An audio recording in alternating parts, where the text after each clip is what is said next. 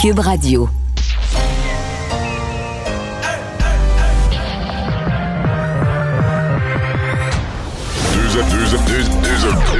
Deux, animateurs cohérents, deux visions différentes. Une seule émission, pas comme les autres. Mario Dumont et Vincent Dessureau. Cube, Cube Radio. Bonjour tout le monde, bienvenue à l'émission. Bienvenue à Cube Radio pour ces deux heures où chaque jour on vous résume ce que la journée nous a donné en actualité, Vincent, bonjour. Salut Mario. Et le ministre de l'Éducation, qui doit être encore à la toute fin des questions, mais dans son point de presse, a donné les détails, donc, de euh, après avoir euh, annulé le premier bulletin, euh, après avoir dit il y aura un problème. Si on laisse 50-50, on a des jeunes qu'on va assommer, qui voudront même plus finir leur année scolaire. Il a fait approuver la nouvelle, la, la, nouvelle, le nouveau partage des points, nouvelle répartition oui, la pondération. La nouvelle pondération par le Conseil des ministres. Oui, 35% pour la première étape et 65% pour la deuxième. Ça peut avoir l'air beaucoup, mais c'est pas beaucoup plus qu'en temps normal. La troisième étape, c'est 60% normalement. D'habitude, c'est 20-20-60. Exact. Et là, on est à 65. Donc, le poids sera pas si lourd que ça euh, par rapport aux autres années. Mais euh, ça fait que même si tu as des mauvaises notes dans, dans ton premier bulletin sur le 35 tu peux te reprendre. Là. Oui. T'es pas découragé, t'es pas. Mais j'imaginais comme les taux de réussite sont assez élevés que peut-être les jeunes souhaitaient finalement que ce soit pas si haut que ça pour la deuxième non, parce que les taux d'échec sont un peu supérieurs à la normale, mais c'est pas l'hécatombe que certains Quelques pourcents seulement. Sans... Et on va rejoindre Paul Larocque et l'équipe de 100% Nouvelles. 15h30, moment de joindre Mario Dumont en direct dans son studio de Cube Radio. Salut Mario. Bonjour. Salutations encore une fois à, tous, tous, tes auditeurs. Bon Mario, euh, combien de fois on s'est parlé, toi et moi, de la semaine de relâche qui était maintenue et des dangers, des risques avec les variants? On y vient dans un instant, mais euh, la semaine de relâche. Donc euh, Mario, je présume que tu n'es pas étonné qu'à Québec, plus les jours passent, plus on, on confirme qu'il y aura des mesures de contrôle additionnelles. Mario, ça va de soi.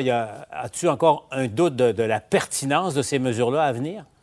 Non, je pense qu'il faut envoyer un signal. En même temps, je pense qu'il y a des gens qui voient ça pire. Là. Je pense pas, on va pas, on va pas tout refermer ce qui a été mis dans les zones oranges pour la semaine de relâche. Je pense que c'est plus entre les régions qu'on voudra pas que les gens louent des chalets, que les gens aillent faire dans des régions. Puis, je regardais les chiffres là, ici il y a quelques instants. Euh, dans toutes les régions qui sont passées au orange, ça va super bien partout. On est à zéro ou un cas partout. Ouais. Donc, euh, tu sais, on voudra pas leur ramener la, la, COVID là où elle est disparue, là où on en est débarrassé enfin. Donc, c'est plus ça. Là. Peut-être qu'on jouera un petit peu aussi sur le, le couvre-feu, ça, ça sera à voir. Mais euh, le principe, moi, je pense que le, le plus gros effet, on le nommera peut-être jamais comme ça, c'est que ça va ralentir l'espèce de phase de déconfinement de deux semaines en deux semaines.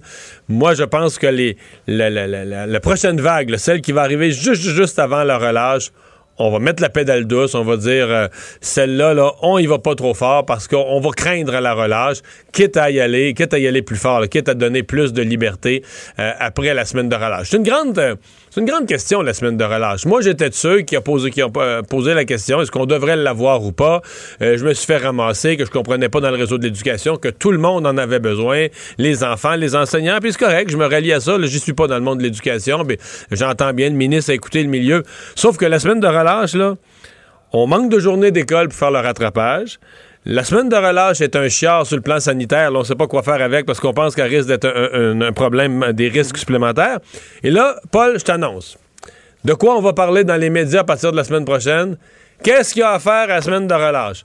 On veut pas que nos enfants restent plantés devant des écrans, qu'il n'y a rien à faire, ils peuvent pas sortir, ils peuvent pas ci, ils peuvent pas ça, on peut pas voyager, on peut pas les amener ici, on peut pas les amener là. Alors ça, ça va être la discussion de la semaine prochaine. Les, les bras de chaque bord du corps découragés, là. Qu'est-ce qu'on peut faire avec nos enfants pour la semaine de relâche?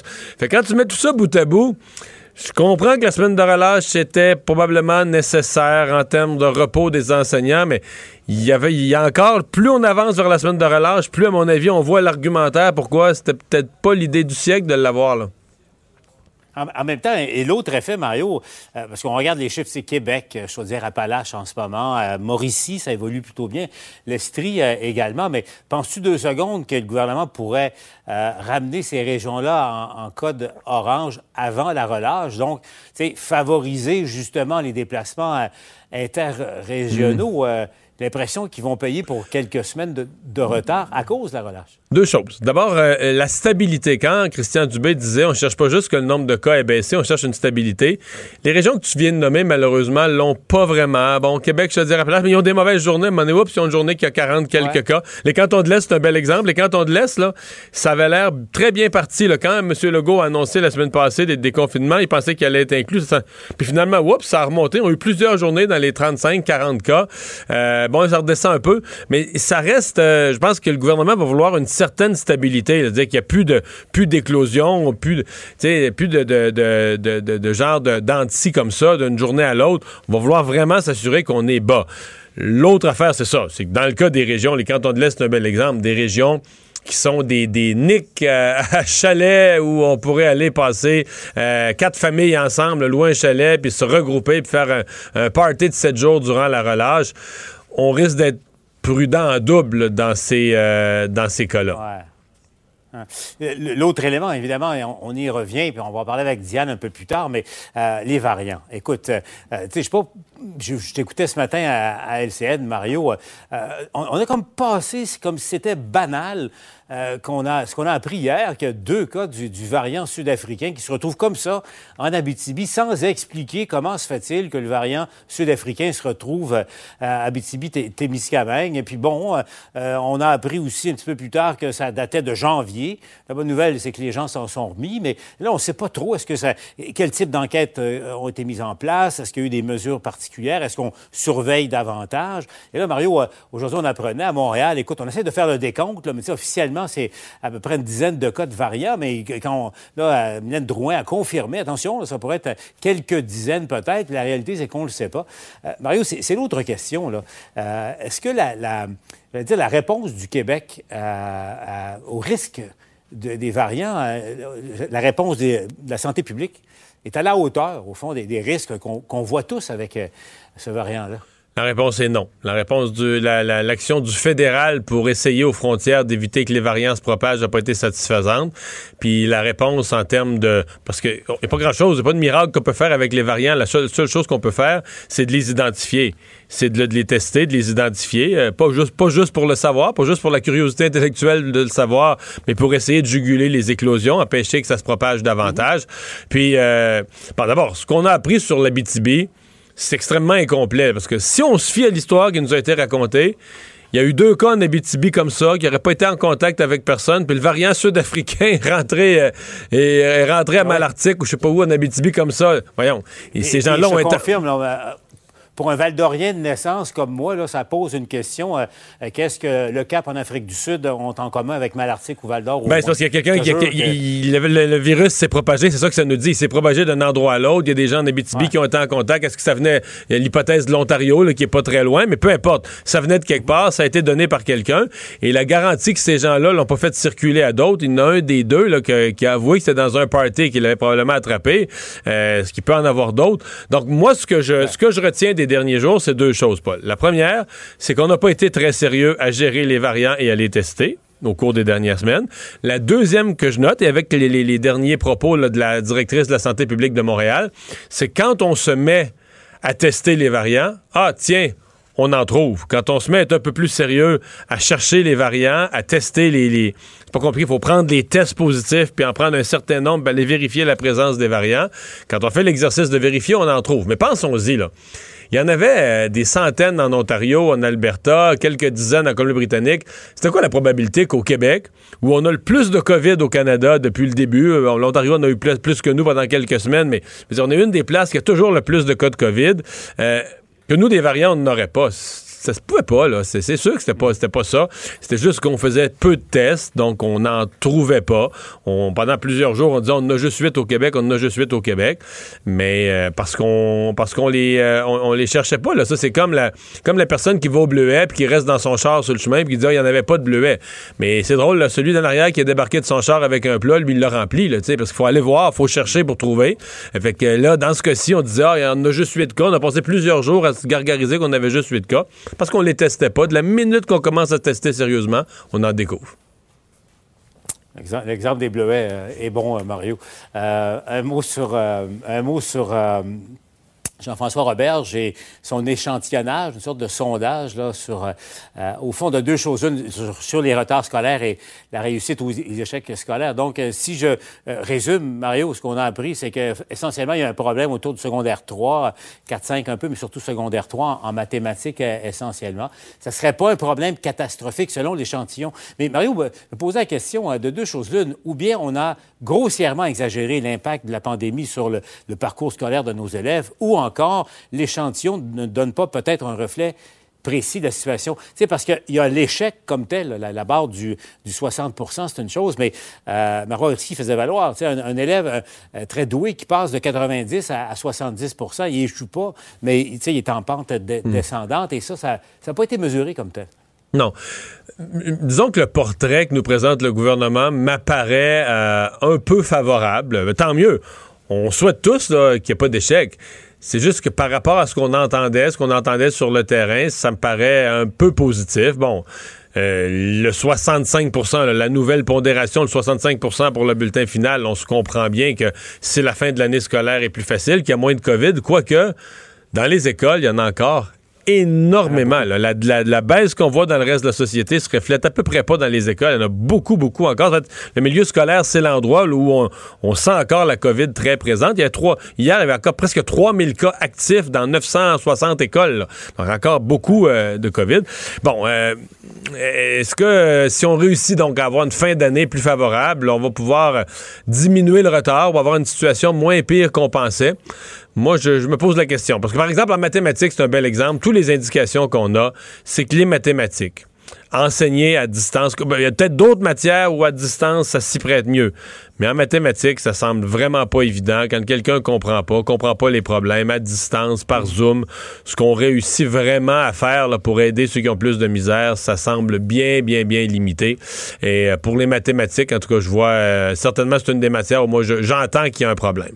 Mais bon, on souhaite pas le pire. Euh, est-ce que le ministre nous a présenté un portrait un peu trop embelli?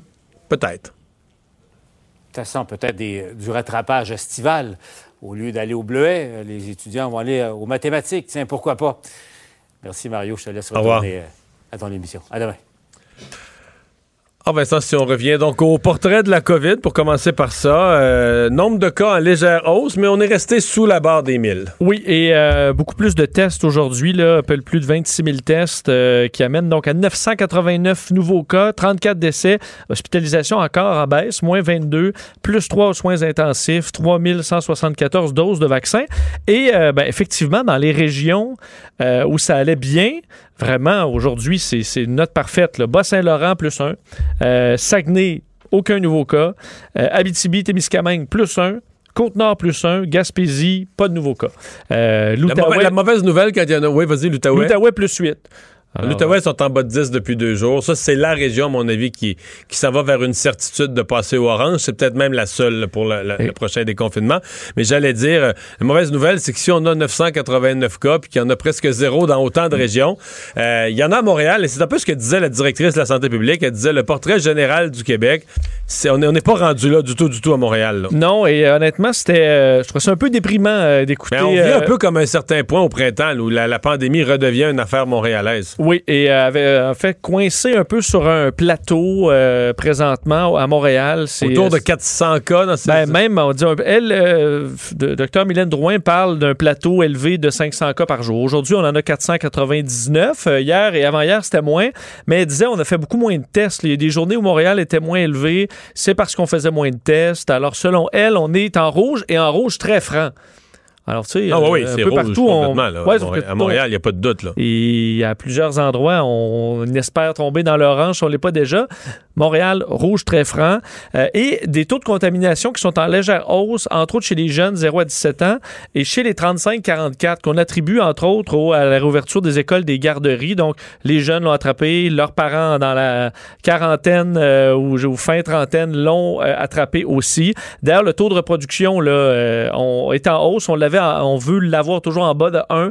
Là, on est revenu à 1 à Montréal, alors qu'on était en bas depuis. Mais à 1, ça veut dire que ça baisse pas. Ça un taux de 1, ça veut dire que chaque personne qui a la COVID le donne au moins à une autre, donc le nombre de cas reste toujours stable. Donc on n'avance pas, là. On progresse Euh, pas. On progresse pas vers, euh, vers une baisse.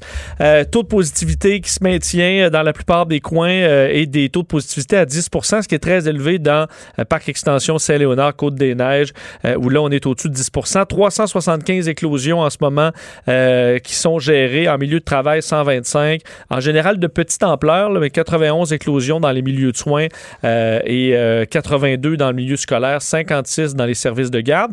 Euh, je vais vous faire entendre d'ailleurs un, extrait parce que euh, la, question des variants, évidemment, centrale à travers tout ça, parce qu'on on dit qu'il y a 23 cas suspects en ce moment euh, des variants britanniques à Montréal et qu'on est vraiment en opération très serrée pour essayer de retrouver tous ces cas-là et que lorsqu'il y a des cas avec un variant, ben là, la machine se déploie beaucoup plus rapidement. On peut l'écouter là-dessus.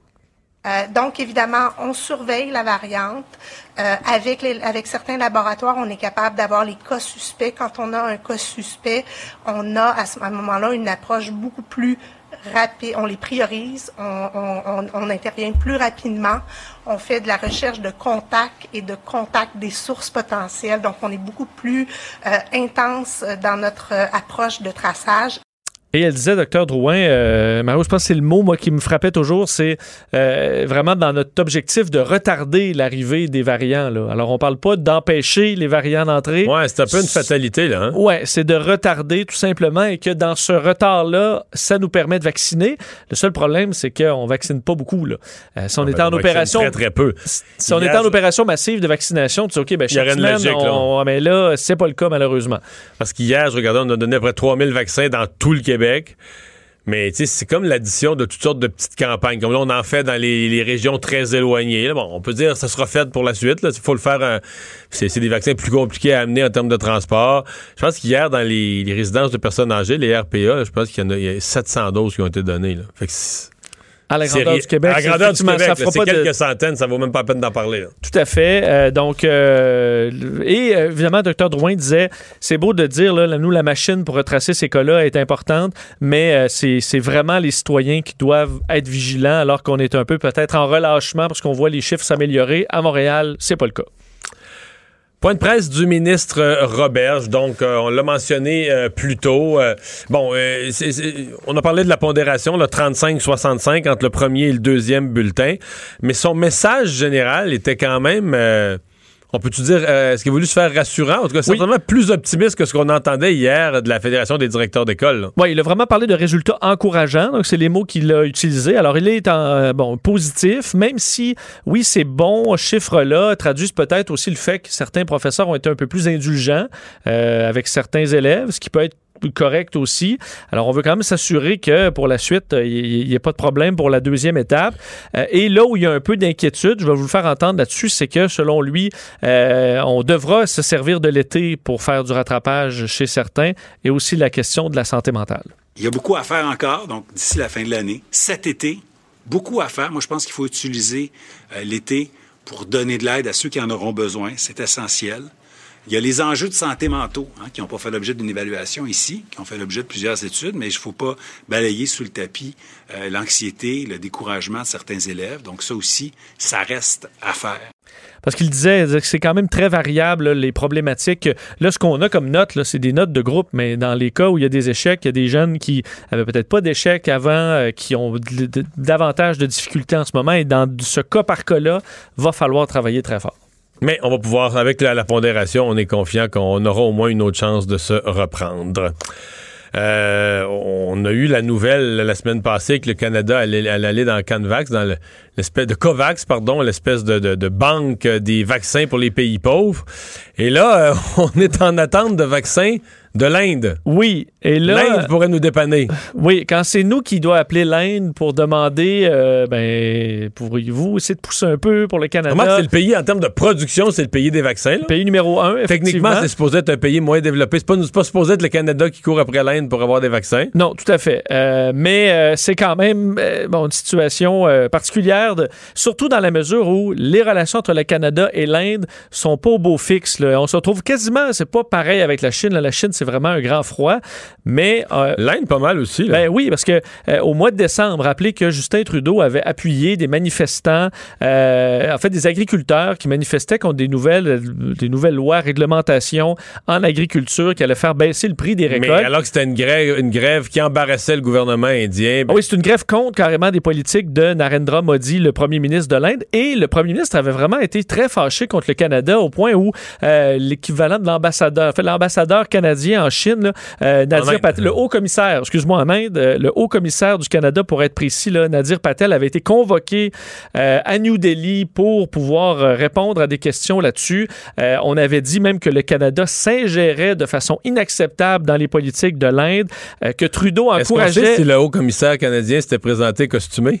Pour, être, pour être à l'image de son premier ministre? J'écoute, je pense qu'on est très prudent dans, dans tout ça. Mais on disait que Justin Trudeau encourageait les manifestations d'extrémistes.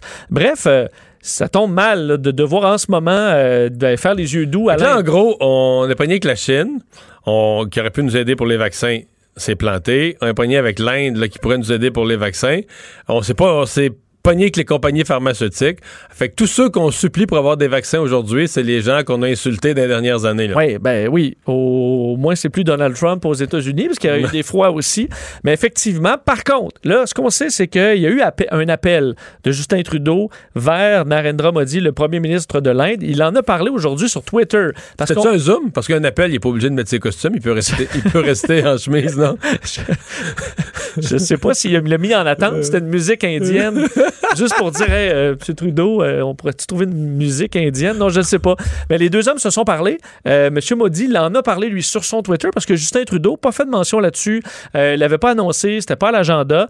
Mais le premier ministre de l'Inde a dit qu'il s'engageait à faire de son mieux pour approvisionner le Canada en doses de vaccins. Mais tu penses pas qu'il y avait d'exprès?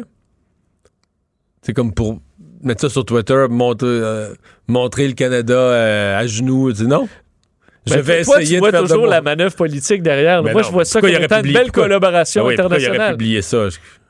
Hey. En plus, je vais faire, je vais m'efforcer de trouver des vaccins pour le Canada. Surtout qu'il s'engage pas. En fait, il s'est engagé à faire de son mieux. Ça, c'est une bonne façon de s'engager. Ouais, puis de dire que c'est très, très, très, très difficile, mais le Canada est très, très, très mal pris, et on va en trouver. On s'engage, mais on ne pas dire qu'on va en trouver. On s'engage à faire de notre mieux. Mais ça, ça. Alors, euh, et d'ailleurs, il a été questionné là-dessus, M. Trudeau, ce matin.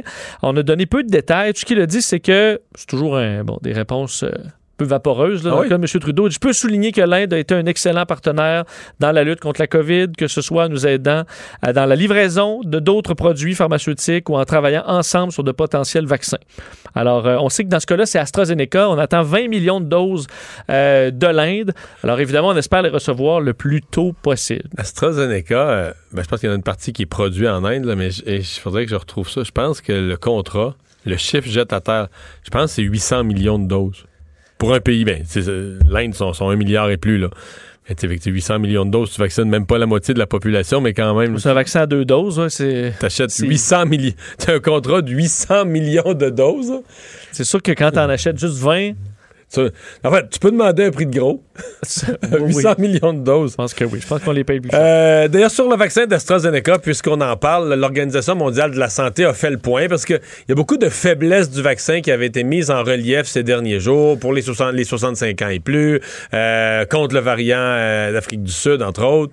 Ouais, et là, l'OMS, on attendait hein, ce- ce- ces détails, ce point de presse concernant l'analyse par l'OMS. Ça fait le groupe stratégique consultatif d'experts de l'OMS sur la vaccination, sur l'utilisation du AstraZeneca. On sait qu'AstraZeneca, ça a été, euh, donc la création d'un vaccin, ça a été, euh, ça a été compliqué. Ils ont eu des problèmes pendant euh, des, phases de l'étude. Là, maintenant, la question, est-ce que les, pour les 65 ans et plus, c'est un vaccin efficace? Il y a eu des points d'interrogation là-dessus sur son efficacité face aux variants sud-africains. On sait que on a même re- re- retiré, du moins pour l'instant, ce vaccin pour les 65 ans et plus, en raison du variant euh, sud-africain en Afrique.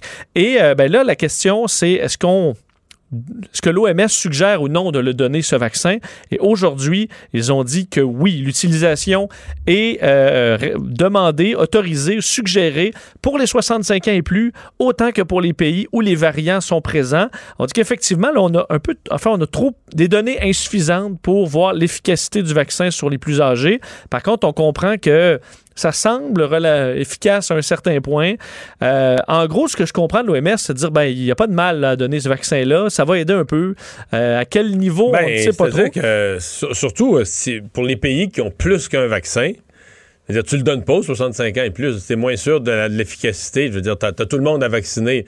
Euh, donne-le des plus jeunes. Puis, euh, Mais si tu en as de disponible, ben, donne-le même aux 65 ans et plus. C'est ce que l'OMS dit. C'est pas autre chose. Ouais. Euh, l'efficacité est évaluée autour de 70% donc moins que Pfizer, Moderna et ben, Pfizer, BioNTech et Moderna. Par contre, on sait que c'est beaucoup plus simple. technologie plus traditionnelle, on peut mettre ça dans des frigos. Alors, pour les pays particulièrement, moins cher aussi. moins cher aussi. Donc, c'est un vaccin qui est utile selon l'OMS. Merci. Culture et société. Au Canada, terre de nos aïeux, ton trémolo là-dedans. Bonjour, Anaïs. Bonjour, messieurs. Mais ça, c'est Ginette Renault. Ça, c'est Ginette Mais Renault. elle ne sera plus la seule, euh, la seule diva à chanter l'hymne national. Exactement, avec Ginette Renault qui a mis euh, la barre haute en 2014, en 2017. Et là, Mélissa Bédard, pour faire un beau clin d'œil, Vincent, ce que tu as dit tantôt, s'est engagée à faire de son mieux ce soir. Et je pense vraiment ben qu'on là, elle a la voix pour, là. euh, parce que si elle fait son mieux, ça va bien aller. C'est exactement ce que je me dis. Ça va bien aller. Donc, elle a annoncé, la Mélissa Bédard, aujourd'hui, que ce soir, elle va chanter l'hymne national pour le Canadien. Elle a annoncé également que le CH vient euh, de- d'entamer une collaboration avec Hockey pour les jeunes. Et ça, en fait, c'est c'est un organisme qui travaille pour l'inclusion des jeunes racisés et à risque à travers le hockey et des programmes autour de l'éducation. Donc, ce soir, pendant l'hymne national, messieurs, vous allez voir les joueurs qui vont porter des chandails noirs et blancs. Et ces chandails-là euh, vont euh, être mis euh, à l'encan. En fait, ce week-end, et les sous amassés seront remis à l'organisme. Et là, on parlait justement de Ginette Renault. Elle est solide. On s'entend que c'était vraiment le porte-bonheur pour le CH. Il y en a eu des très bonnes comme Ginette. Il y a eu d'autres chanteurs qui ont eu peut-être un peu plus de difficultés. Et là, je vous parle de Mark Donnelly. Et avouez que c'est rare qu'on voit quelqu'un qui patine en chantant l'hymne national. Je vous lance la question. Ah, euh, oui, mais tu, il, s'entend en patin? En, en, en C'est patinant? ça. C'est ça, Mario, OK? Parce que très souvent, mais on voit quelqu'un mais est-ce qui qu'on est le très connaît, stable. Écoutez bien ça, ça c'est Mark Donnelly qui était le chanteur qui a été attitré longtemps pendant les matchs des Canucks de Vancouver et souvent il y a un tapis rouge aussi sur la patinoire. Donc là vous allez l'entendre chanter et l'entendre se planter littéralement pendant l'hymne national. Ah,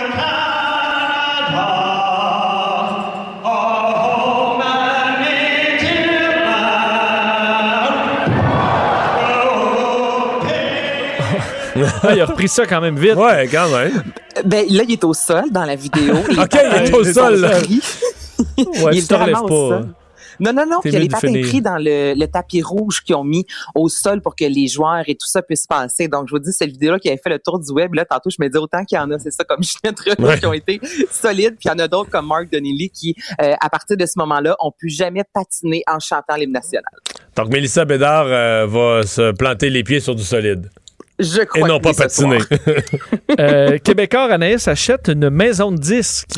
La maison de disques Audiogramme, donc ça évidemment, c'est une excellente nouvelle qui est vraiment une maison de disques, messieurs, emblématique. Et c'est une des maisons de disques de langue française les plus connues au Canada, qui a été fondée en 1984. Il y a plus de 10 millions euh, d'exemplaires d'albums euh, qui ont été produits, vendus par euh, Audiogramme. Près de 400 euh, artistes aussi ont, collaboré avec eux. Et là, je vous parle de Michel Rivard, Jean Leloup, Paul Piché, Richard Séguin, Euh, Laurence Jalbert. À ce jour, en 2021, il y a des noms encore comme Daniel Bélanger, Isabelle Boulay, euh, Pierre Lapointe. Donc, c'est vraiment un beau, euh, je vous dirais, un beau produit québécois. Et ce qu'on pouvait lire tantôt dans le journal, ben, on peut le lire encore d'ailleurs dans le journal de Montréal, c'est que c'est une belle collaboration. Et Audiogramme est très content que ce soit des Québécois, une entreprise québécoise qui rachète euh, ce beau bijou-là, en fait. Et on sait à quel point l'industrie de la musique en arrache comment on a connu un virage majeur vers le numérique.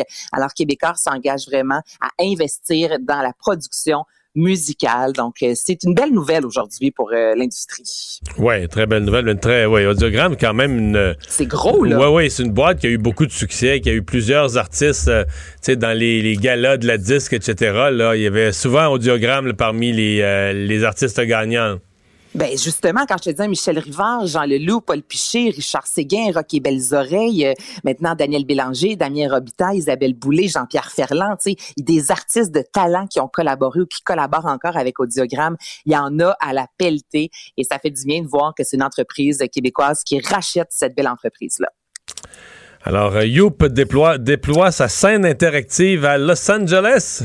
Un autre beau produit québécois qui euh, Ouais. voyage, donc Youp, cette salle de spectacle euh, virtuelle, interactive, qui, euh, à- du côté de Montréal, en fait, est à la salle Wilfrid Pelletier, donc euh, plusieurs artistes québécois, donc euh, Yvon Deschamps, Louis-Jean Cormier, entre autres, une centaine d'artistes qui ont donné des spectacles en direct de cette salle-là. En général, on allait chercher 1000 ou 2000 spectateurs et Youp vient de signer une entente de trois mois avec Microsoft Theater. Dites-vous que c'est là euh, que sont enregistrés les Grammy Awards. Donc, c'est vraiment une immense salle. Et déjà en mars, il y a Charlie Puth, qui est un artiste pop, un peu à la Justin Bieber, qui va se produire là. Et là, on s'attend à avoir Il est entre meilleur que 50 Justin 000. Bieber. Tu trouves qu'il est meilleur? Charlie Puth? J'aime mieux Charlie Ouais. Puth que Justin Bieber, moi. Ah, moi, je suis clan Justin Bieber. Toi, Vincent, faut, faut te j'ai pas de clan. Anaïs, c'est une Belieber. Je peux pas dire que j'ai. Je trouve tellement que Justin Bieber fait des tonnes poches depuis. euh, Ouais, mais il est musclé. Il est musclé. Il euh. Il est musclé, tatoué, mais bien. Il est Vincent, musclé l'autre aussi. Sinon, je peux pas. Je peux pas. Peux pas trancher. mais là, Désolé. Vincent, je- t'as le choix entre aller voir un spectacle de Justin Bieber ou de Charlie Puth. Tu vas voir lequel? Ah, je vais rester chez nous.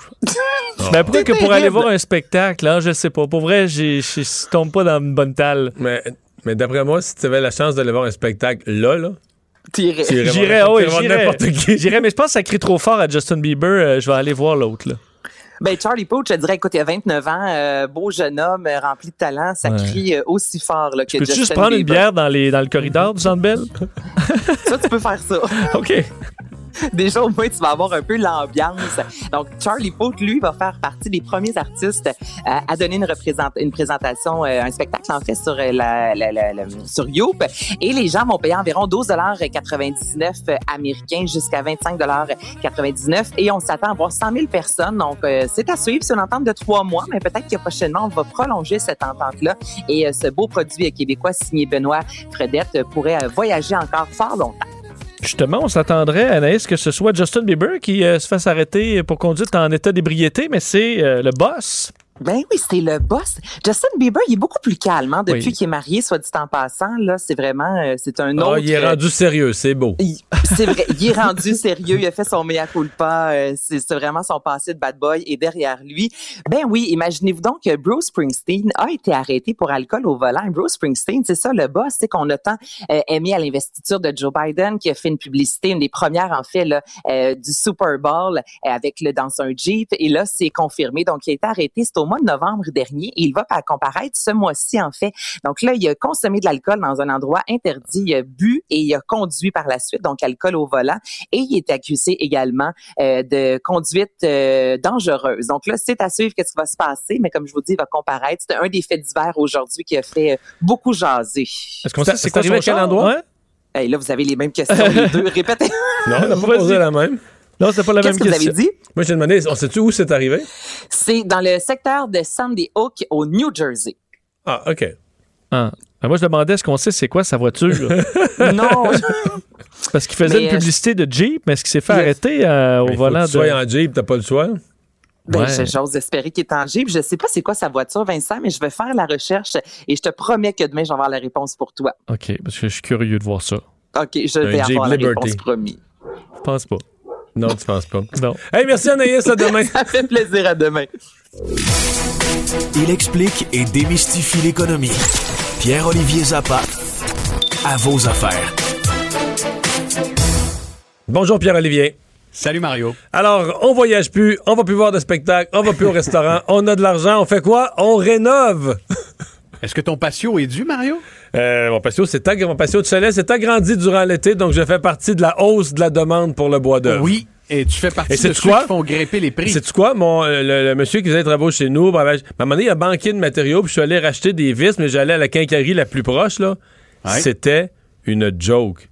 Mettons que t'as, je sais pas, des vis à patio, là, t'en as, euh, je sais pas quoi, là, 30 sortes, là, différentes marques, différentes boîtes, là. Oui. Il y en avait, mettons, 4 sur 30. 26 sur 30 étaient rupture de stock. C'est incroyable comment les chaînes d'approvisionnement dans la réno et la construction sont sous pression puis depuis plusieurs Non, mois. mais la madame me disait que c'était pas vraiment l'approvisionnement, dans le sens qu'elle, elle en recevait là, les mêmes nombres Ben, que d'habitude, mais elle dit on est dévalisé. Elle dit on se fait dévaliser. Tout le monde a de fait son trouver des, des vis à plancher, des vis à bois traité, c'est c'est quelque chose. Et la situation va pas s'améliorer. Donc, Mario, si tu as des lattes à changer de façon prématurée euh, au printemps ou à l'été, faudrait faire des provisions de bois euh, parce qu'attention, l'Association de la construction du Québec, euh, qui euh, d'ailleurs va, euh, va sortir dans notre émission ce soir, prévoit une pénurie de bois et de, de bois de construction et de bois d'œuvre au printemps et à l'été. Les prix ont explosé. Je te donne un exemple. Euh, Quelqu'un qui a besoin d'un 2 par 4 par 8 en épinette, là, euh, faire des, des murs, C'est un des planchers. standard, mettons. C'est un standard. On est passé avant la pandémie d'un prix autour de 2,80 aujourd'hui à plus de 6,80 T'es-tu sérieux? Donc, Je suis sérieux. Là, OK, C'est c'est- une ça n'a pas augmenté de, 20 ça a plus que non, doublé. non, non, c'est c'est plus de 125% d'augmentation. Euh, un autre exemple. OK, mais là, de quand tu achètes un contreplaqué. 2 par 4 c'est pas si pire, mais si tu construis, euh, si tu agrandis ta maison, tu construis une structure au complet, tu manges une volée. tu fais une cloison, tu fais, tu te fais un cabanon. Même chose avec le contreplaqué. Une feuille de d'une d'une demi là, c'était à peu près 20 dollars avant la pandémie. Aujourd'hui, on est autour de 40 dollars. Les prix ont vraiment augmenté et euh, là, l'association de la construction du Québec interpelle le gouvernement et dit on, a deux choix. Soit on importe du bois euh, de l'Europe parce que le Québec a vraiment beaucoup de bois, mais on en exporte aussi beaucoup aux États-Unis où la demande est, est grandissante. Donc, si on continue d'exporter aux États-Unis notre bois, il va falloir trouver d'autres approvisionnements et ça pourrait venir de l'Europe. Première solution. Deuxième solution, François Legault augmente les, les quotas de coupe. Donc, on coupe plus de bois pour répondre à la demande qui va augmenter. Sinon, Mario, la réalité, Hey, c'est que tu les vas gens... peut-être dire que je suis trop intelligent, mais je pense que s'il propose de couper plus de bois, il va y avoir des opposants. Ben, D'après toi.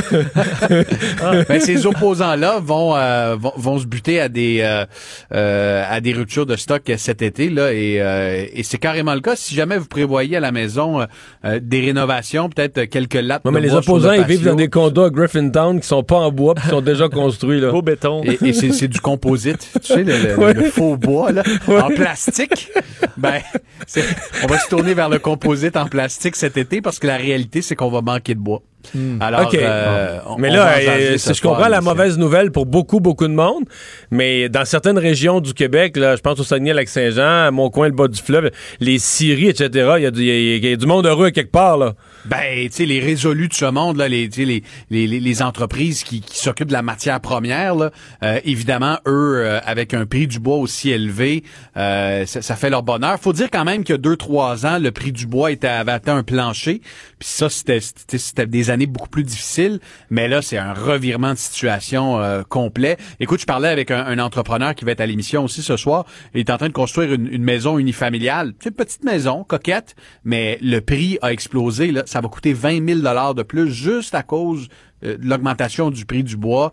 Est-ce que ça veut dire qu'on va euh, les gens qui font de la construction, qui font, qui font construire leur maison par un entrepreneur qui risque d'avoir des clauses ouvertes, euh, Ben euh, c'est ça, là, des clauses. On ferme Les- pas, on ferme pas le contrat, on ferme le contrat en général, mais on laisse une clause ouverte pour l'augmentation du prix d'un matéri- de- des matériaux. Tu refais ta toiture en acier, le prix de l'acier a explosé. Là, en faisant la rénovation, il faut qu'il change des, des- du contreplaqué en dessous de ton toit. Le prix du contreplaqué a explosé. Fait que une toiture à 20 000 peut maintenant te coûter 35 000 Puis C'est ce que c'est ce que me disait l'entrepreneur en question. Euh, on n'était plus dans, dans des contrats euh, ouverts il y, a, quelques mois, mais là, on est obligé d'en, mettre parce que et de mettre des clauses pour dire aux clients, écoutez, là, le projet vous coûte 10 000 mais dans un mois, deux mois, trois mois, il va peut-être vous coûter 15, 20 000 tu sais. Hum, ben, on rénove pendant la pandémie, mais on mange aussi, ça, ce sera pas des bonnes nouvelles non plus. Non, ben tu sais, tant qu'à parler d'augmentation de prix, euh, regardons ce qui se passe dans notre palier d'épicerie. Euh, le prix du sucre en un mois a augmenté de 7% et le, le sucre est partout autour de nous. Euh, je regardais le prix du maïs également. Peut-être que vous mangez pas de maïs, mais si vous mangez du bœuf, le bœuf, lui, il mange du maïs. Tu comprends? Mais c'est Ah. délicieux le maïs aussi. C'est délicieux. Et, et le maïs, On mange le les prix deux. a bondi de, de 42% en un an. Alors, euh, ça aura un impact sur euh, le prix du, euh, du panier d'épicerie moyen. Et Sylvain Charlebois, le professeur, va être avec nous ce soir. On va faire moins d'éthanol avec ça aussi. Là. Euh, ben, l'éthanol va, coûter, euh, va Ouais. coûter pas mal plus cher. euh. Et évidemment, là, je sais pas si vous êtes allé euh, faire le plein récemment, mais ce matin, 1,24 à la pompe. Ouais, mais là, le Euh, Brent, là, le Brent à 30$ piastres le baril, c'est fini. Là. Il a- je pense qu'il a dépassé 60 cette semaine. Là. Exactement. Il a dépassé 60 de- depuis, ça, écoute, ça faisait très longtemps, là, avant la pandémie, euh, depuis l'époque pré-pandémie. Euh, Puis, tu sais, deux grosses raisons qui expliquent ça. Évidemment, il y a l'espoir de la relance, mais il y a aussi le fait qu'aux États-Unis, Joe Biden, euh, c'est pas drill, baby drill, donc euh, moins de forage, moins de forage, moins de, de production. Puis, qui dit moins de production, dit éventuellement ben, des prix plus, euh, plus élevés, plus euh, les pays producteurs de pétrole qui s'entendent, le cartel qui s'entend pour en produire moins et faire augmenter les prix. Puis quand le, le- le prix du pétrole puis le prix du bois augmente, ben le prix de pas mal tout augmente avec. Merci Pierre-Olivier. Il y a pas de quoi, Au Mario. revoir. Le remède à la désinformation. Mario Dumont et Vincent Dessureau. Cube Radio. Vincent, euh, je pense que pour le chef du Parti québécois, Paul Saint-Pierre Plamondon, on, quoi, on parle d'une mauvaise journée au bureau. Oui, je pense que oui.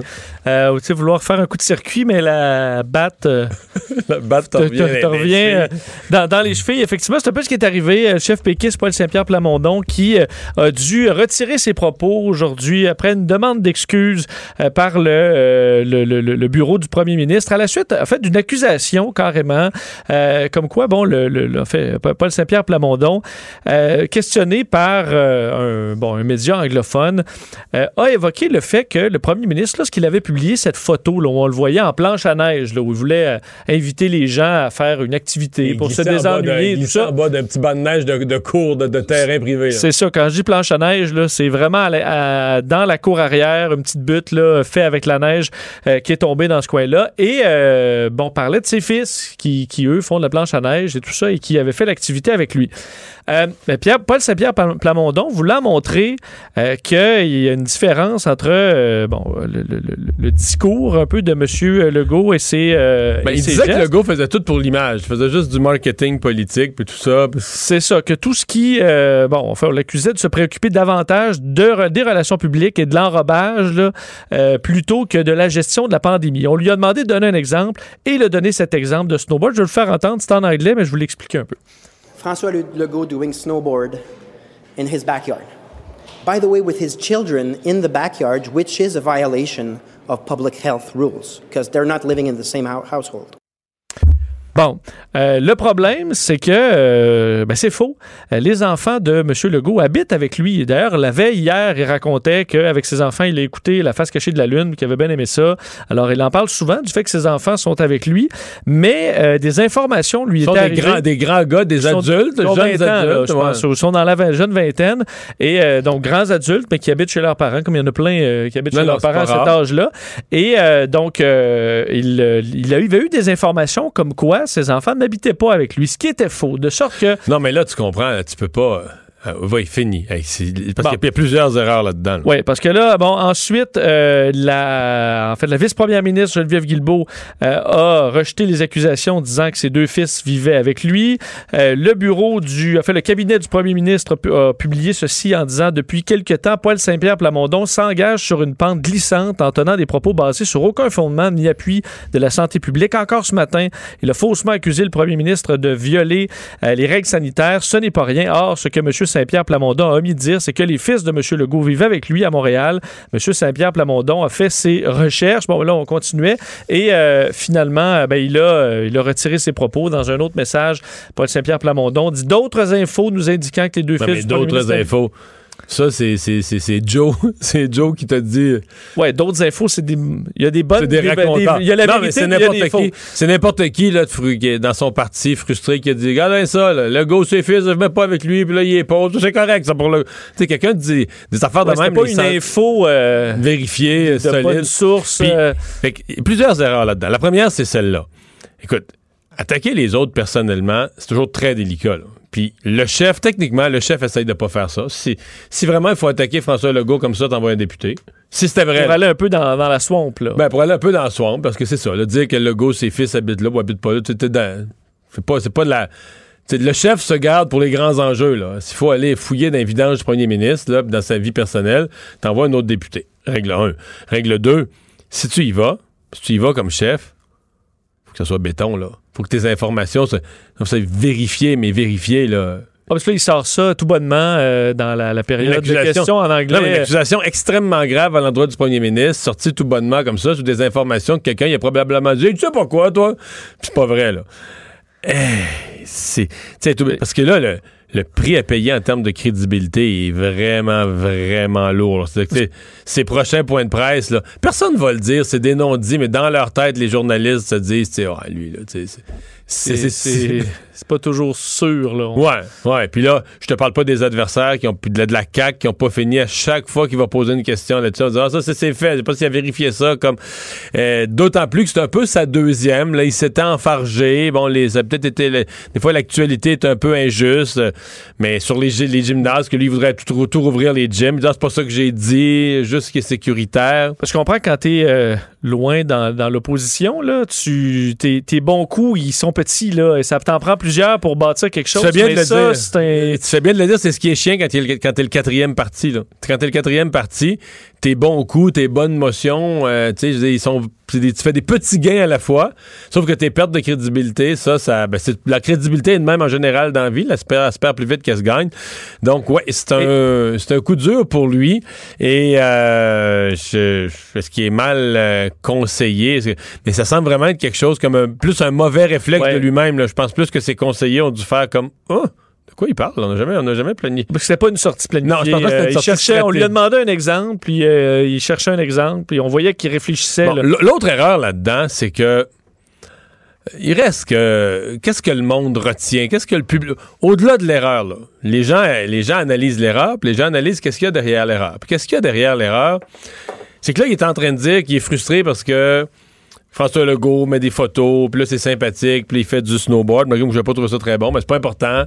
Puis tout ça c'est la frustration que François Legault est en avant d'un sondage.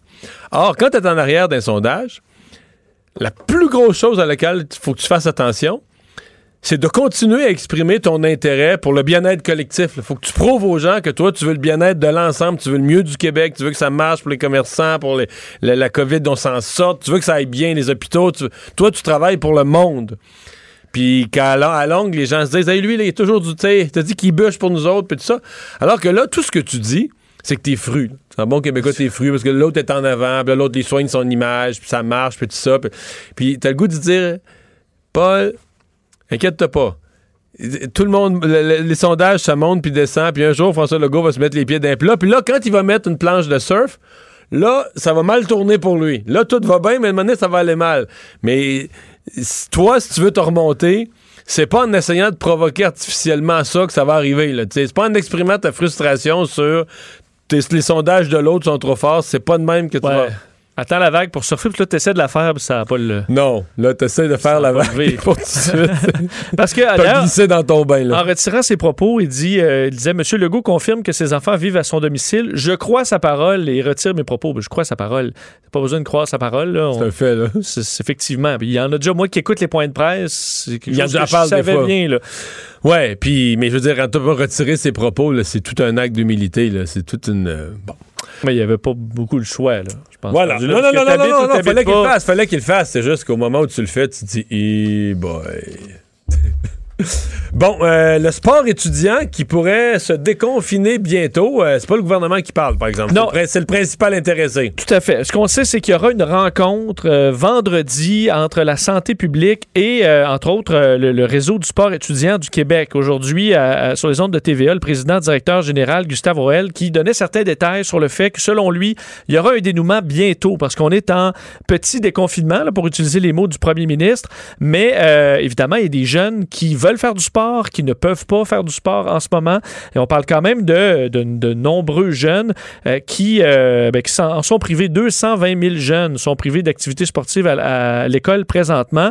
Alors, euh, ce qu'on devrait faire ben, vendredi, rencontre avec la santé publique, Dr Massé, l'objectif, faire la démonstration de la capacité de contribuer de façon encadrée et sécuritaire au retour du sport à l'école. Alors, faut démontrer que c'est possible. Pour le retour On- de la relâche, moi, je pense que c'est ça qu'on planifie. Là. Bon, c'est fort On va laisser possible. passer la relâche. Parce qu'on parle pas de compétition là encore. Ce qu'on veut, c'est euh, avoir des jeunes en mouvement euh, pour pouvoir rattacher ces jeunes-là à l'école qui peuvent perdre évidemment de la motivation. Euh, on travaille, dit-il, avec la ministre Isabelle Charret là-dessus.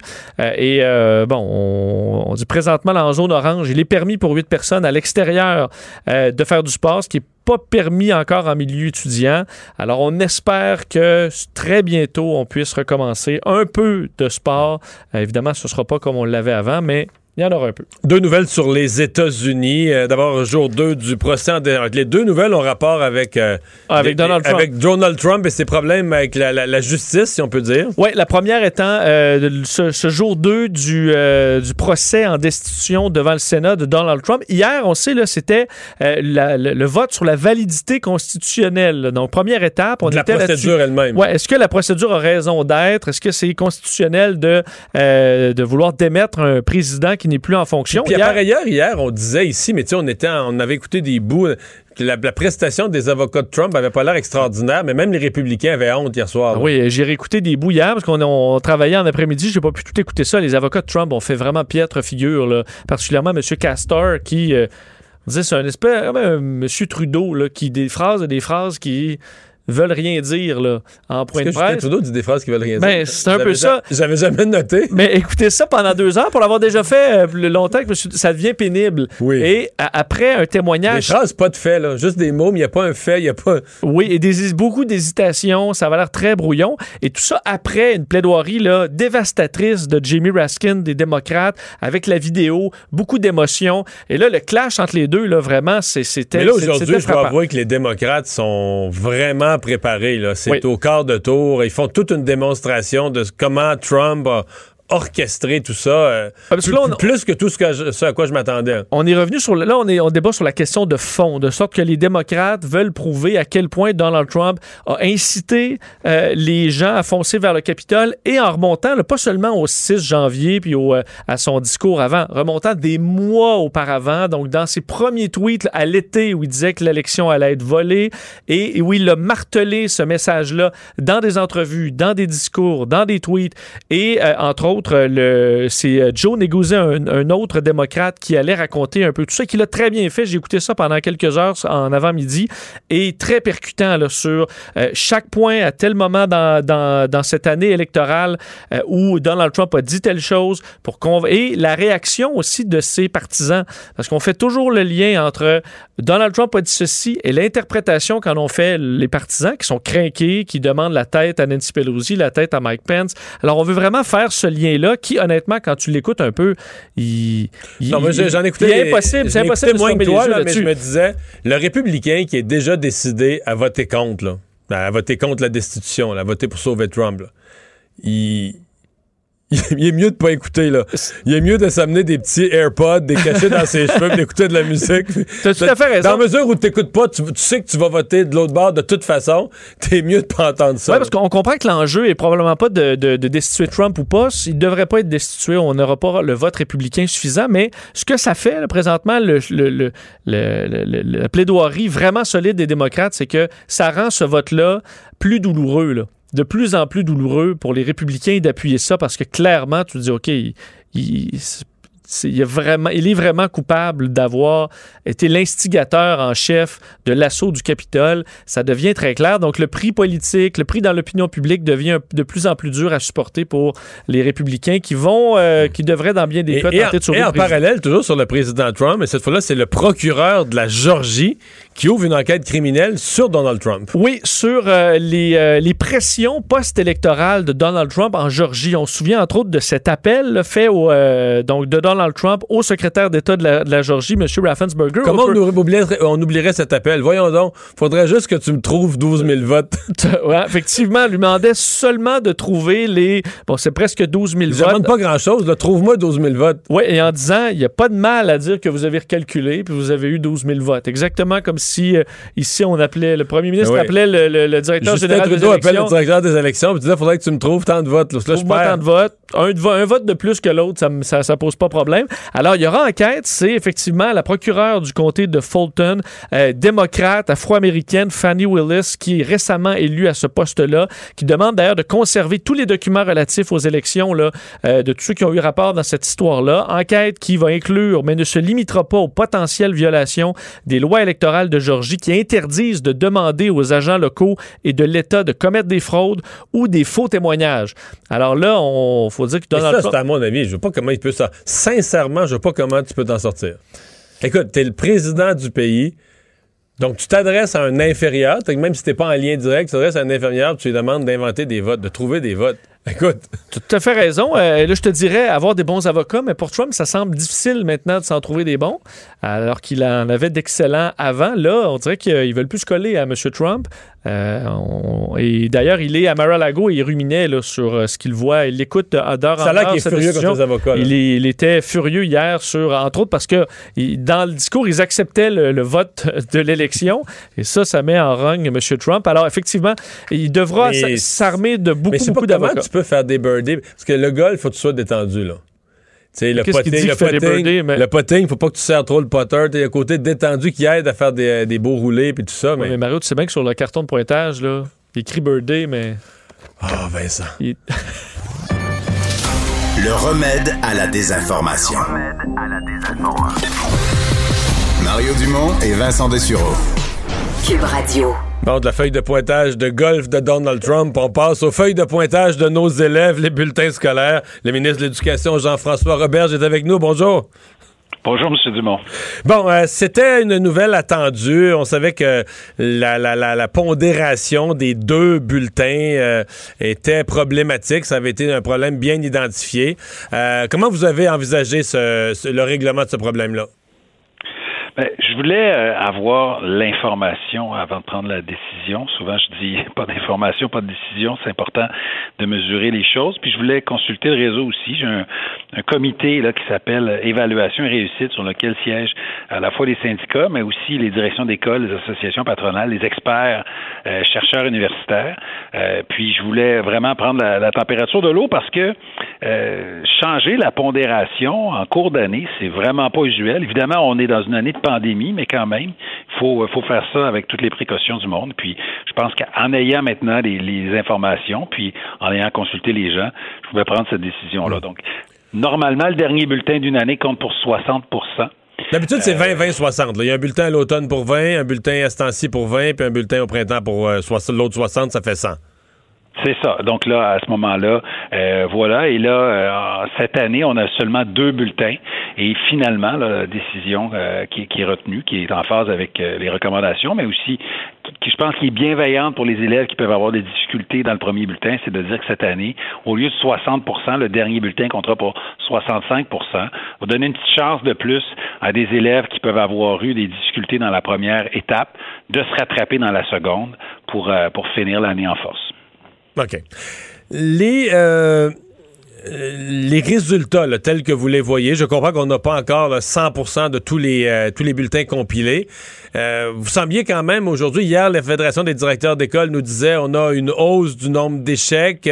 Vous, aujourd'hui, vous arriviez avec un message quand même plus pondéré. Oui, il y a une certaine hausse dans certains cas précis, mais c'est pas l'hécatombe qu'on craignait?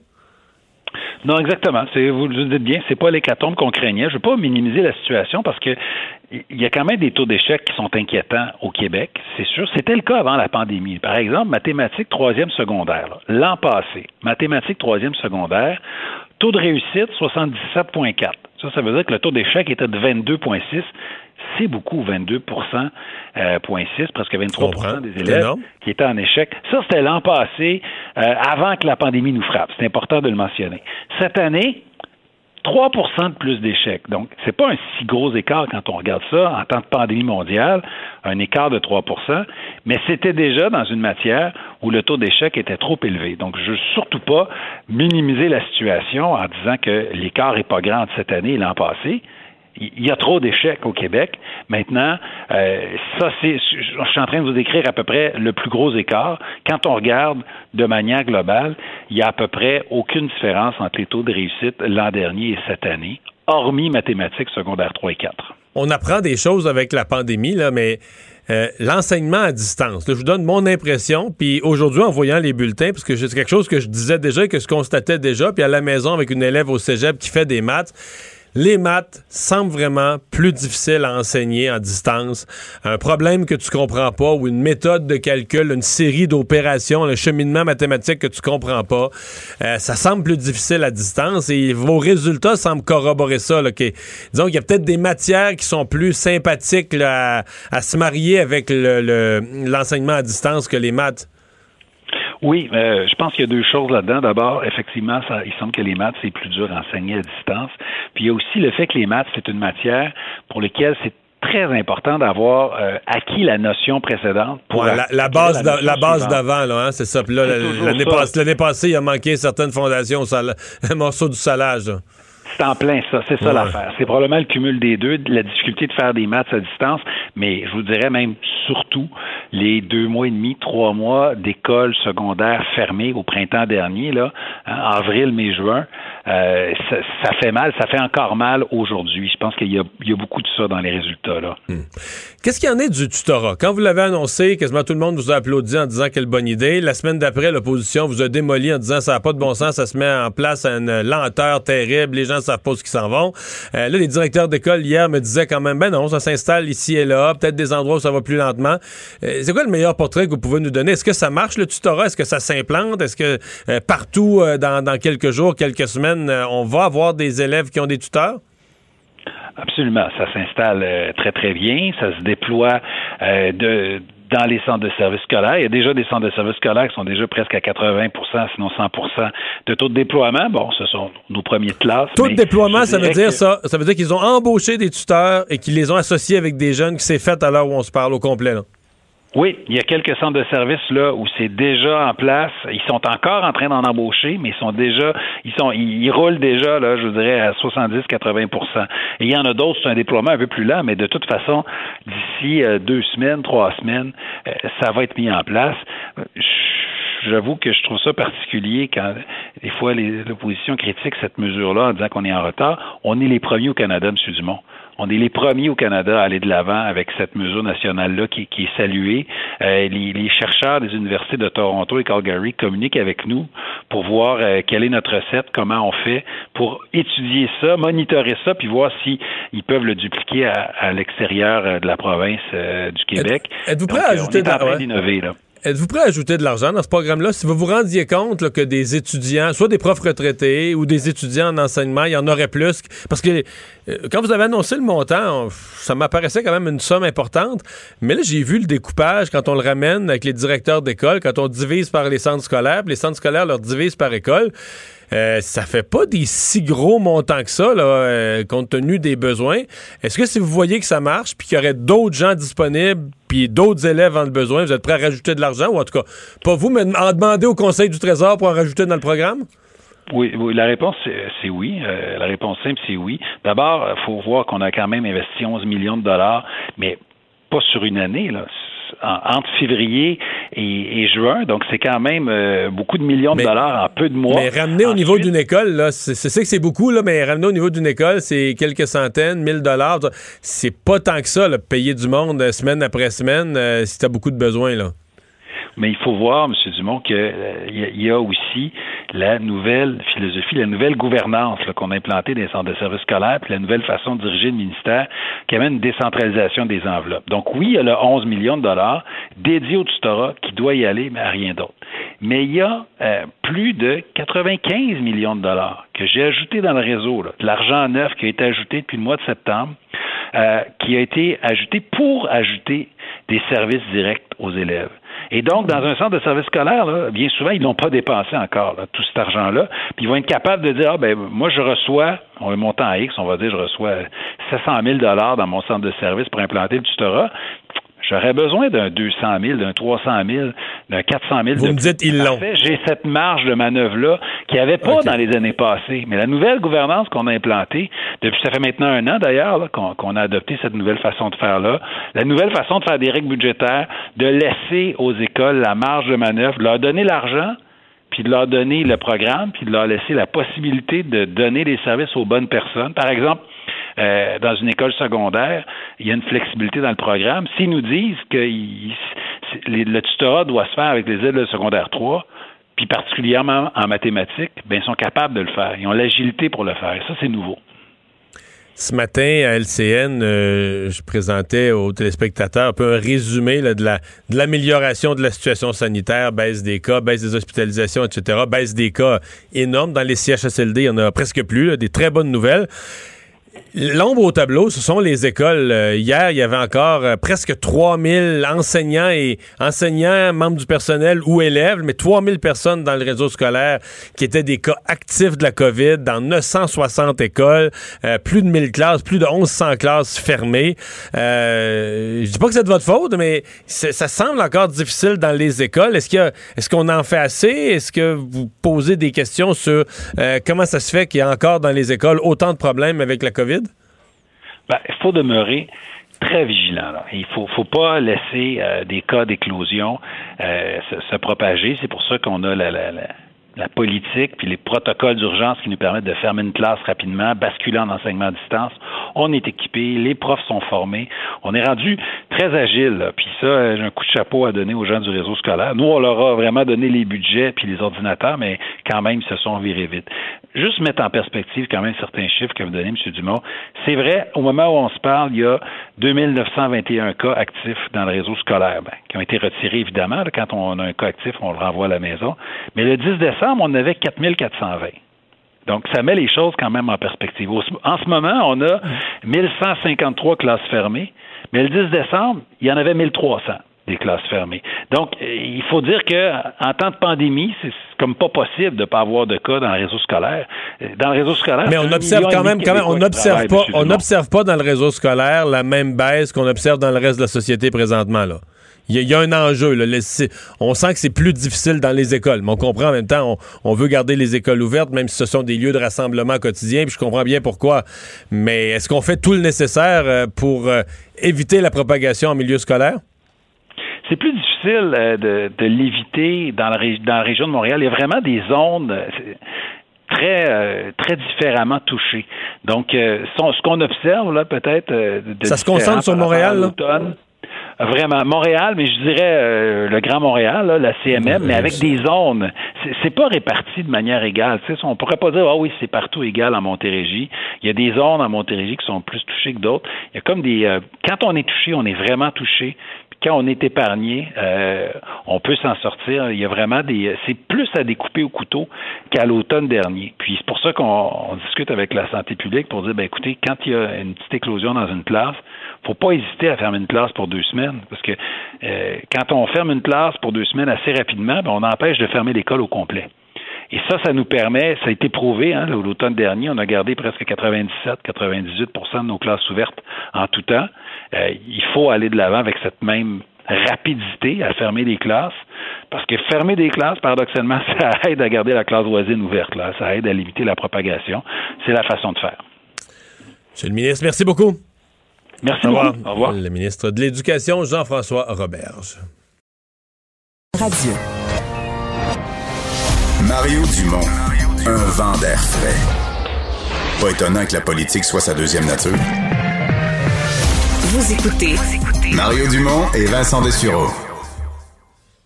Alors, euh, vous avez peut-être vu passer cette euh, manchette un peu intrigante, euh, le fait que euh, la deuxième dose de vaccin, on serait peut-être mieux d'avoir euh, deux. Moi, j'avais pris pour acquis, je vais vous avouer, que si tu avais eu un Moderna, il fallait que tu aies un, autre Moderna. Si tu avais Ouais. eu un Pfizer, il fallait avoir un Pfizer. Mais peut-être pas. Peut-être que ce serait optimal d'avoir euh, une, euh, deuxième dose d'un autre vaccin pour euh, la qualité de l'immunité. Jacques Lapierre, virologue à la retraite, a travaillé longtemps dans le domaine des vaccins dans la production. Monsieur Lapierre, bonjour. Bonjour, M. Dumont. Est-ce qu'elle vous a étonné, cette nouvelle-là, ou vous, ou bien instinctivement, ça a du bon sens pour quelqu'un qui est un spécialiste comme vous? Instinctivement, ça n'a pas de bon sens. Non. ça m'a étonné, beaucoup. Euh, sauf que je me suis rendu compte que ça a l'air d'être une pratique un peu pour plusieurs vaccins euh, à Immunisation Canada. Donc, euh, c'est quelque chose qui se fait. Mais quand je regarde ce qu'une entreprise pharmaceutique comme moi où je travaillais euh, dit de ça, ben, la, compagnie pharmaceutique a dit, moi, dans mes essais cliniques, j'ai pas de données qui supportent ça. Donc, je le recommande pas.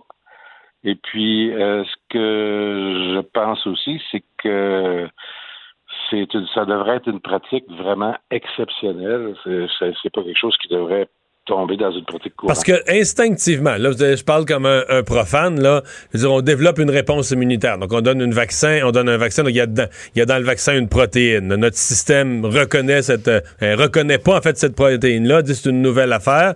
Et là, il, il bâtit une mémoire de ça pour le reconnaître la prochaine fois, pour être capable de combattre si jamais il revoit passer une protéine semblable. C'est ça? Ça ressemble à ça?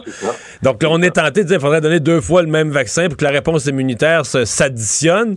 Mais si on donne deux vaccins différents, c'est un peu mystérieux pour moi ce que ça fait sur la, réponse immunitaire ou la préparation du système immunitaire. Mhm. Ben, en fait, euh, c'est peut-être possible pour certains vaccins qu'on connaît. C'est peut-être une chose que les, gens de vaccination ont observé. Euh, par contre, euh, je comprends pas qu'on puisse extrapoler quelque chose comme ça avec des vaccins RNA, alors qu'on n'a jamais, jamais utilisé des vaccins RNA pour vacciner la population. Donc, euh, Donc, vous, vous metteriez à pédale douce là-dessus, là? Ben, moi, je dirais c'est exceptionnel. Tu sais, même, même dans certains vaccins qui, euh, où ils font cette pratique-là, c'est au cas, par exemple, qu'une personne devait avoir deux doses, puis qu'elle ne se souvient pas quelle dose, quelle première dose qu'elle a eue, puis qu'il n'y a personne qui est capable de déterminer. À ce moment-là, ben, il complète la césure de, va- de vaccination en utilisant un vaccin différent. Mais c'est l'exception. Ça ne devrait pas jamais, jamais être la règle. Le retard de la, de la deuxième dose, là, parce que c'est tout un. J'avoue qu'au Québec, c'est vraiment spécial. Au départ, on avait dit, c'est une logique que j'avais, moi, plutôt supportée, dire on, on retarde la deuxième dose parce qu'au moins tout le monde aura un- un- une bonne immunité, elle est pas parfaite, là, mais une bonne immunité de départ. Euh, puis on va vacciner toutes nos personnes vulnérables. Puis après ça, quand au moins là, les personnes âgées hébergées, les CHSLD, les résidences personnes âgées, etc., puis quand tous, quand tous les plus vulnérables, le personnel de la santé, personnes âgées hébergées auront été vaccinés, on ira donner une deuxième dose. Là, on se retrouve qu'à mi-chemin dans la campagne, les deuxièmes doses sont pas données, mais là, on n'a plus de vaccin. Depuis deux semaines, on vaccine presque plus. Cette semaine, euh, des, petits nombres, mais à peine symboliquement. Euh, là, la deuxième dose se retarde. Les autres clientèles vulnérables sont pas vaccinées toujours. Là, il va rentrer des doses. Les premiers vaccinés datent du 14 décembre. Ça va faire bientôt euh, deux mois. Donc, on a dépassé le 42 jours. On va approcher le 60 jours. On fait quoi dans votre esprit? Est-ce qu'on va donner ces nouveaux vaccins qui vont nous arriver? Est-ce qu'on va donner les compléter les deuxièmes doses? Ou bien on vaccine une première fois ceux qui l'ont jamais été, puis qui attendent, puis qui attendent, qui ont dé- déjà été reportés dans les RPA, dans les résidences personnes âgées? Qu'est-ce qu'on fait? Ben, moi, je me dépêcherais de donner les deuxièmes doses. Ah oui? Parce que on, on parle encore de, de, de variants qui s'en viennent. Euh, moi, j'aimerais ça qu'on fabrique pas un variant québécois, là. Euh, parce que les personnes immunisées avec une seule dose, puis même si on dit partout, puis je sais absolument pas où ils ont pris cette information-là, qu'ils ont- ils sont immunisés à, à haut de 90% moi, ce que je lis, c'est que ces personnes-là sont, immunisées à peu près à 50% c'est-à-dire qu'il y a des personnes qui sont sous-immunisées, qui attendent leur deuxième dose. Donc, il y a une pression immunitaire qui est causée par le vaccin, qui pourrait faire que euh, des, virus réussissent à contourner ça, puis peut-être être un variant. Bon, c'est très théorique, ça ne veut pas dire que ça va arriver, mais c'est c'est pas quelque chose d'impossible. Euh, la, deuxième chose, c'est que ces gens-là sont quand même sous-immunisés, d'après moi. Donc, quand ils ne sont pas immunisés à 90% Je ne sais pas si depuis le 14 décembre, il y a des gens qui ont été suivis par les laboratoires pour savoir c'était quoi le taux d'immunisation de ces gens-là. Parce que moi, ce que j'entends dire, c'est que dans les CHSLD où on a vacciné des gens, il n'y a pas eu de récurrence de, de, de contamination. Donc, Non, ça va vraiment bien. Je vais vous donner euh, le portrait là, des trois derniers, de cette semaine, là, dans tous les CHSLD du Québec, le Québec au complet, on est à moins de 5 cas par jour. Donc, Presque, dit- presque rien. Ce qui est une excellente nouvelle, là, ce qui ce qui semble être encourageant pour l'efficacité du vaccin à date. Oui. Est-ce que c'est la vaccin d'efficacité du vaccin ou est-ce que c'est qu'il y a beaucoup moins de cas ou est-ce que Bon, c'est dur à dire, là. Tu sais, mais en même temps, il y en a tellement eu dans les CHSLD. Le fait qu'il y en ait, le fait qu'après la vaccination, il y en ait si peu, c'est dur de pas au moins faire une, une certaine corrélation, là. Oui, mais est-ce que les personnes qui l'ont eu ont- sont, sont, protégées, ont des anticorps? euh, Non, euh, il reste de l'inconnu. Il, reste- il y a de l'inconnu. Il y a de l'inconnu, puis moi, en fait, j'aimerais ça qu'on aille voir le taux de, de, de- d'immunogénicité de ces, gens-là. Pas, juste, pas seulement dire qu'ils sont protégés, ils font pas, ils font pas de maladie, mais c'est quoi leur taux d'anticorps? Est-ce que ça augmente? Mais ça, c'est quand vous dites le taux d'anticorps, excusez-moi, ça, mettons, on fait, on- ça, ça se mesure, ça, si on prend une prise de sang, ou on peut pas mesurer le taux d'anticorps? Ben, normalement, ça se mesure. Si tu, tu vas vérifier les, les taux d'anticorps euh, qui ont qui normalement on a, on a un baseline là, qu'avant vaccination, on sait comment la personne avait de- d'anticorps. Théoriquement, pour COVID, c'est zéro parce qu'on n'a jamais été présent. Euh, euh, on n'a jamais été en présence de ce virus-là. Mais euh, normalement, après vaccination, ça augmente. Maintenant, est-ce que ça a augmenté beaucoup? Est-ce que euh, ça a diminué ou ça a continué à augmenter? Moi, j'ai pas de données, je peux pas le dire. Mais Que à ce moment, à ce moment-là, je me dis, qu'est-ce qu'on vérifie? Parce que moi, à chaque fois qu'il y a une entrevue, j'entends dire, on vérifie si ces gens-là sont- bien immunisés, si l'immunité continue à aller. Qu'est-ce qu'on vérifie? C'est quoi les données qu'on a? Monsieur Lapierre, euh, Justin Trudeau a beaucoup répété qu'on avait acheté au Canada plus de vaccins que partout ailleurs par habitant. Donc, pour l'instant, c'est pas très utile. Mais est-ce que finalement, ça pourrait être de plus en plus utile plus tard, sachant qu'on aura des vaccins de, de à peu près toutes les compagnies en quantité et qu'on peut s'attendre finalement à être vacciné ben, Pfizer, être vacciné Moderna, être vacciné AstraZeneca, parce que un va être plus efficace contre un variant, peut-être l'autre un peu moins, et que finalement, on risque d'avoir peut-être besoin de ces extra doses-là dans le futur? Ben, théoriquement, les vaccins qu'on a actuellement sont, seraient supposés être efficaces pour à peu près tout le monde. Sauf que ce qu'on entend, c'est que AstraZeneca, euh, Oxford, serait, ils ne sont pas couverts en essai clinique pour les gens de 50 ou 60 ans et plus. Donc, on irait plus vers la, la, la population qui euh, qui a pas de, d'autres d'autres choses comme le diabète ou des, des choses comme ça, et puis qui sont euh, qui sont plus euh, plus sains en fait avec ce genre de vaccin-là, j'imagine. là. Puis, euh, en fait, ils pourraient euh, sélectionner des vaccins pour certaines populations, effectivement, pour, pour couvrir le mieux possible les, les gens. Monsieur Lapierre, merci beaucoup pour ces explications. Merci beaucoup. Au revoir. On fait une pause. Richard Martineau s'en vient. Mario Dumont et Vincent Dessureau. Inséparables comme les aiguilles d'une montre. Cube Radio. Le, le commentaire de Richard Martineau. Des commentaires pas comme les autres. Bonjour, Richard.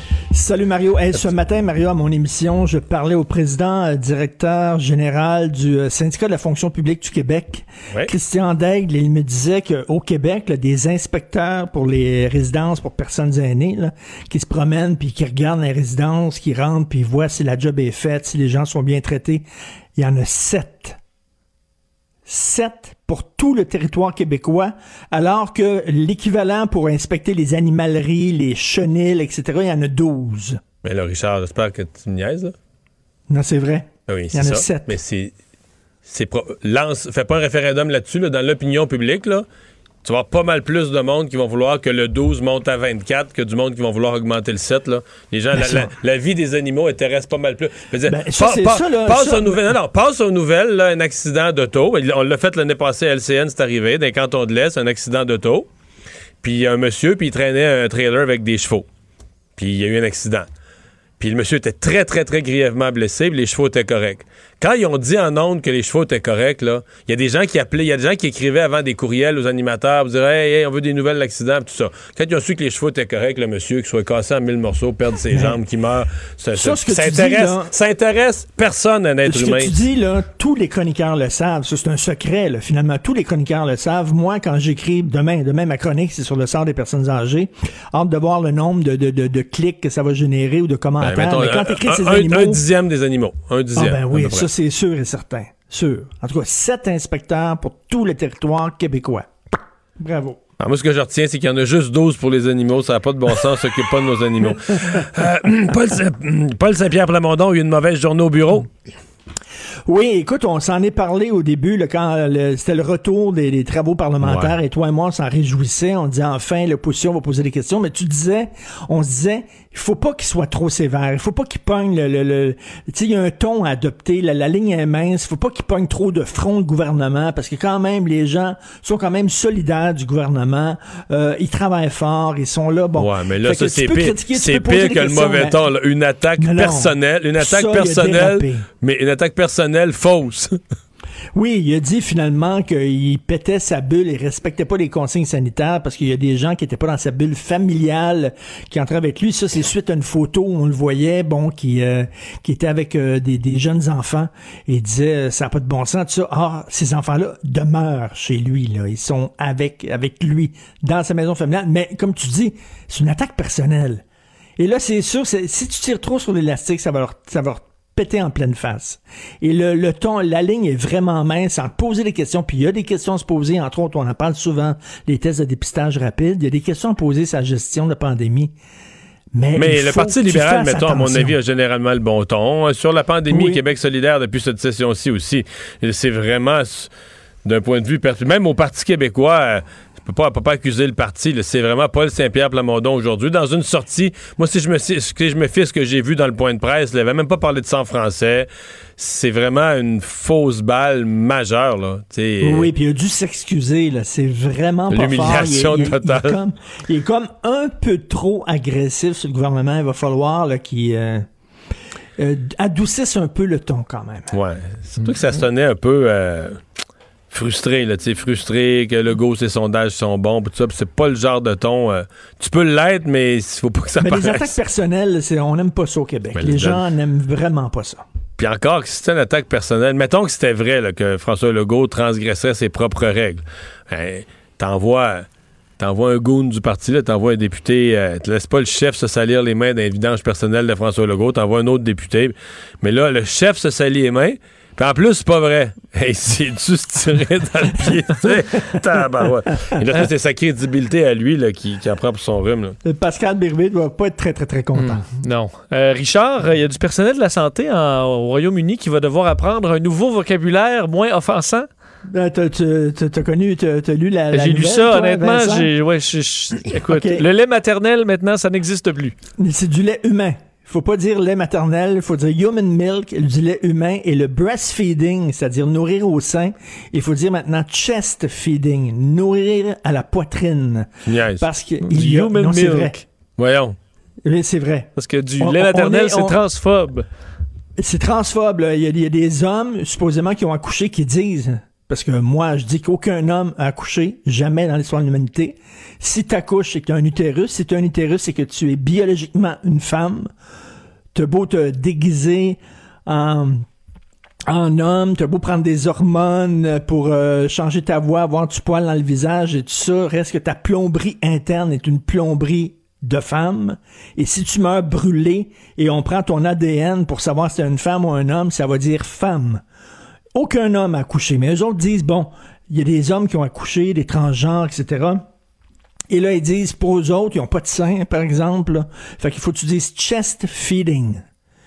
Et euh, lait, euh, lait humain. Et non lait... euh, écoute, c'est rendu fou. Et sur, sur le racisme aussi, c'est complètement débile. Aujourd'hui, sur le site de Radio-Canada, il y avait un très long texte, très sérieux, disant, tu sais, quand tu veux voir du racisme partout, savais-tu que le pourboire est une pratique raciste? un gros texte, c'est discriminatoire contre les Noirs, le pourboire. Voyons. Moi, je pensais que c'était... Oui, parce qu'ils disent qu'aux États-Unis, puis là, ils prennent des chiffres aux États-Unis. Puis là, ils appliquent ça ici au Québec. À ce que je sache, on n'est pas aux États-Unis. Mais bref, aux États-Unis, les, les jobs à pourboire, qui sont des jobs pas très bien payés, on dit, bon, tu, tu vas compenser avec les pourboires, c'est surtout des Noirs. Donc, eux autres disent que euh, les donc on donne des jobs mal payés, euh, on va te donner un pourboire. Et tu Bon, dis un les gens- article sérieux, euh, précis. Non, non, un long- non, un long, long, long article, article. un article dont la prétention est d'être sérieux. C'est pas un article sérieux, c'est un article qui, dont la prétention qui ont la prétention d'être sérieux. OK, OK. Mais tu sais, à la limite, là, tu peux voir du racisme partout. Tu sais, Mais moi, je, je te comprends toujours, Non, le, mais pour- le pourboire serait raciste, mais ça n'a pas d'allure. Non, non, ils veulent abolir le pourboire parce qu'ils disent que c'est une pratique discriminatoire, raciste contre les Noirs. Et là, t'as une fille noire qui, qui parle, qui est interviewée, et non seulement ça, mais elle est noire non binaire. Donc, tout le long du texte de Radio-Canada, il l'appelle Yel. C'est ni il ni elle. Il l'appelle Yel, puis à la fin, il y a comme à la fin du texte, ils ont dit on l'appelle Yel à sa demande, à sa propre demande. Donc, la militante qui est une noire non-binaire, transgenre, slash, en tout cas, mettre tout ça dans, dans le même pot, là, elle dit que c'est une pratique discriminatoire, raciste. Donc, la prochaine fois vous allez donner un pourboire, pensez à ça, là. Vous êtes C'est raciste. raciste. Non, mais tu sais, regarde, Mario, Mario, j'ai Non, une page mais de notes devant moi. Je te parle d'une page de notes. La page est blanche, puis les caractères dessus sont noirs. Fait que là, on pourrait dire, c'est raciste, tu sais. Pourquoi la page est blanche et les petits caractères noirs? Pourquoi c'est pas une page noire?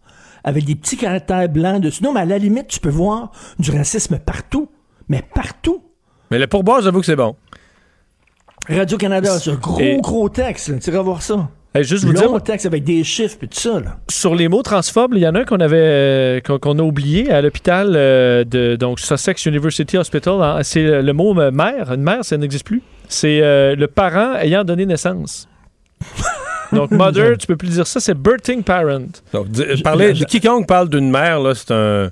C'est des gens dépassés. Les gens qui utilisent ce genre de mots-là, des mais- gens mais- dépassés. mais Mario, dépassés. Mario, Mario, si les femmes n'existent plus, parce que c'est sûr qu'on va demander homme-femme, c'est fini. Pourquoi on a un conseil du statut de la femme? Pourquoi on a une fédération des femmes du Québec?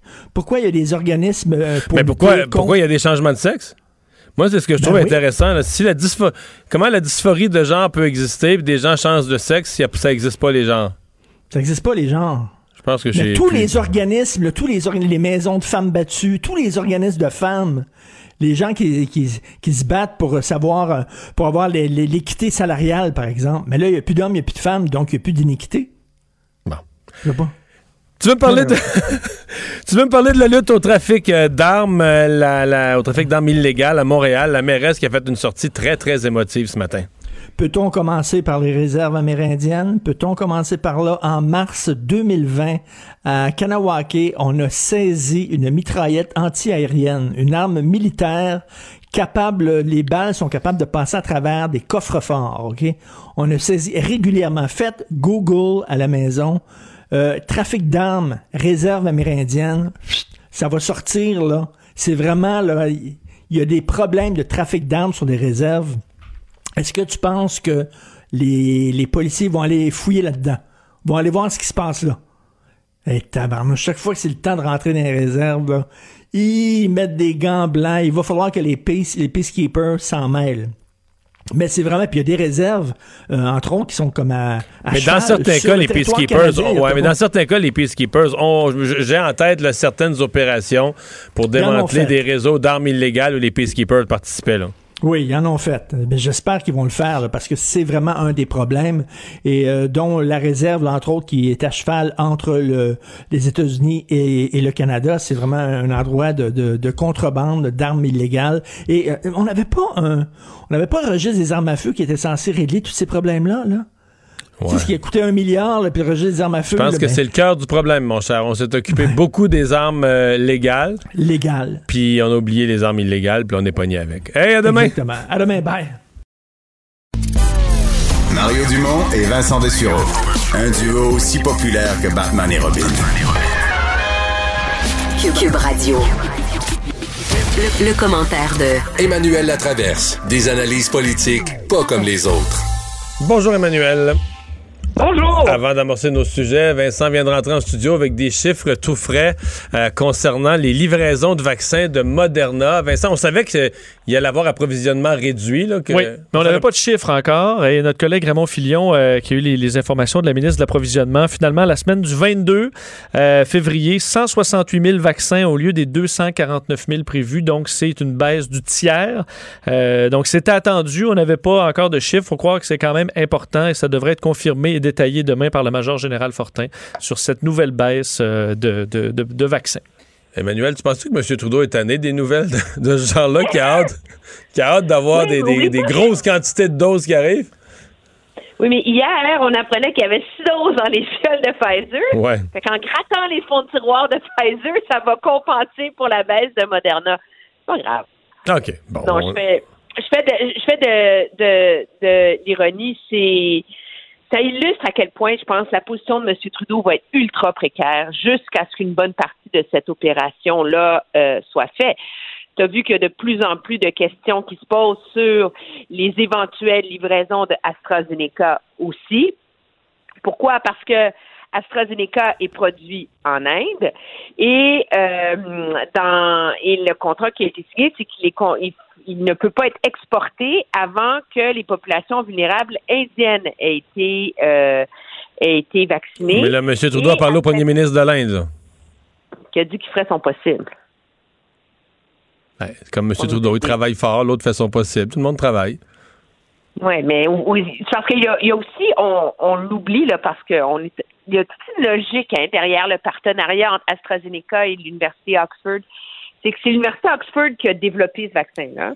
Et ils ont donné le contrat pour le produire à AstraZeneca à la seule condition que AstraZeneca ne fasse pas de profit. Donc, que ça soit vraiment une œuvre pour l'humanité, là. Et donc, une partie de la logique de ce vaccin-là, qui est aussi d'approvisionner les pays pauvres, et l'Inde est supposée approvisionner le fameux programme COVAX avant de livrer les autres vaccins. Alors, dans le fond, c'est peut-être pour ça que M. Trudeau est allé piger dans la réserve pour les pays pauvres à laquelle il avait droit, en se disant, mais au moins comme ça, je vais m'assurer d'avoir quelques doses du vaccin de AstraZeneca. Mais vois-tu comment ça devient alambiqué, tout ça, là? Et comment on, Ben, ne s'en oui. sortira pas. Ça démontre qu'on a, dans tous les scénarios, on n'a jamais le gros bout du bâton. là. Bon, tu veux me parler de la relâche euh, qui s'en vient, euh, qui euh, soulève toutes sortes de questions. On nous a dit dans le milieu de l'éducation, la relâche est essentielle, mais une fois qu'on a dit ça, on a l'impression que c'est juste des problèmes. Ben oui, parce qu'on se dirige vers une relâche sans relâche, hein? C'est à peu près ça. Donc, une relâche où finalement, il ne faut pas sortir de notre région, où là, on pense à mettre des barrages, et où on pense même à mettre des barrages avec l'Ontario parce qu'on craint l'entrée du variant de l'Ontario vers le Québec.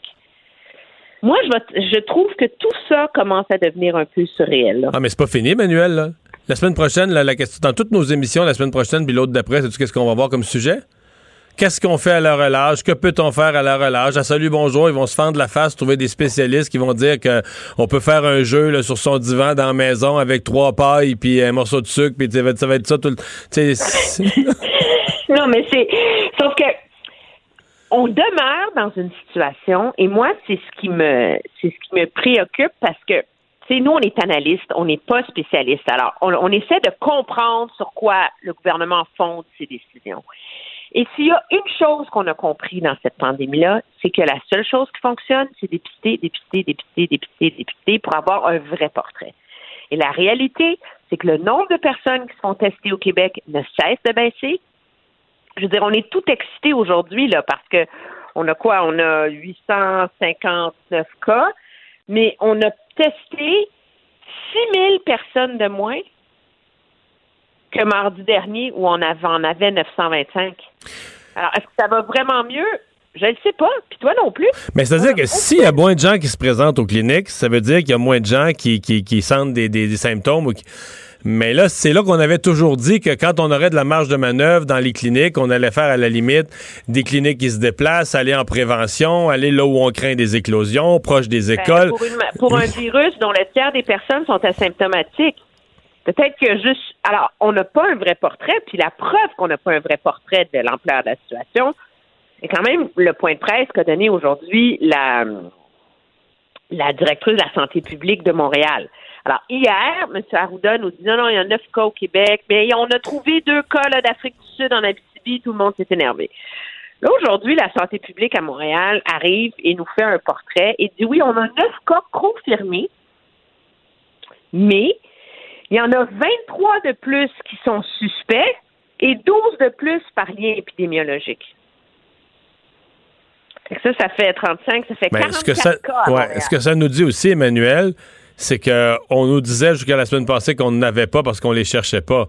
Là, on a commencé un peu plus à tester, puis instantanément, on en trouve. Moi, je trouve que c'est ce qu'il y a de plus inquiétant. Là. Est-ce qu'on va en trouver d'autres? Parce qu'il ne faut pas oublier que l'école Stanislas à Montréal, ils ont fermé tout le primaire. Parce que un des cas soupçonnés d'être un cas du variant est dans l'école. Et on a déjà euh, identifié une quarantaine de cas hier soir qui venaient de cette école-là. Il va falloir voir si c'est des variants, etc. Alors, que peut-être que le peut-être que le portrait est beaucoup plus grave. Alors, c'est quand même intéressant. Le gouvernement lance l'idée, on va mettre une frontière contre l'Ontario, là, pour pas qu'ils viennent nous infecter, les méchants Ontariens, là. Ben, dans le fond, peut-être qu'on en a autant qu'eux. Ouais, qu'on c'est ça. fait Si on avait le le- savoir parce qu'on teste moins, tu sais. Si on a le vrai portrait, on a peut-être autant qu'eux. Hein, on va espérer que non. Emmanuel, merci beaucoup. bye bye. plaisir, À au revoir. demain.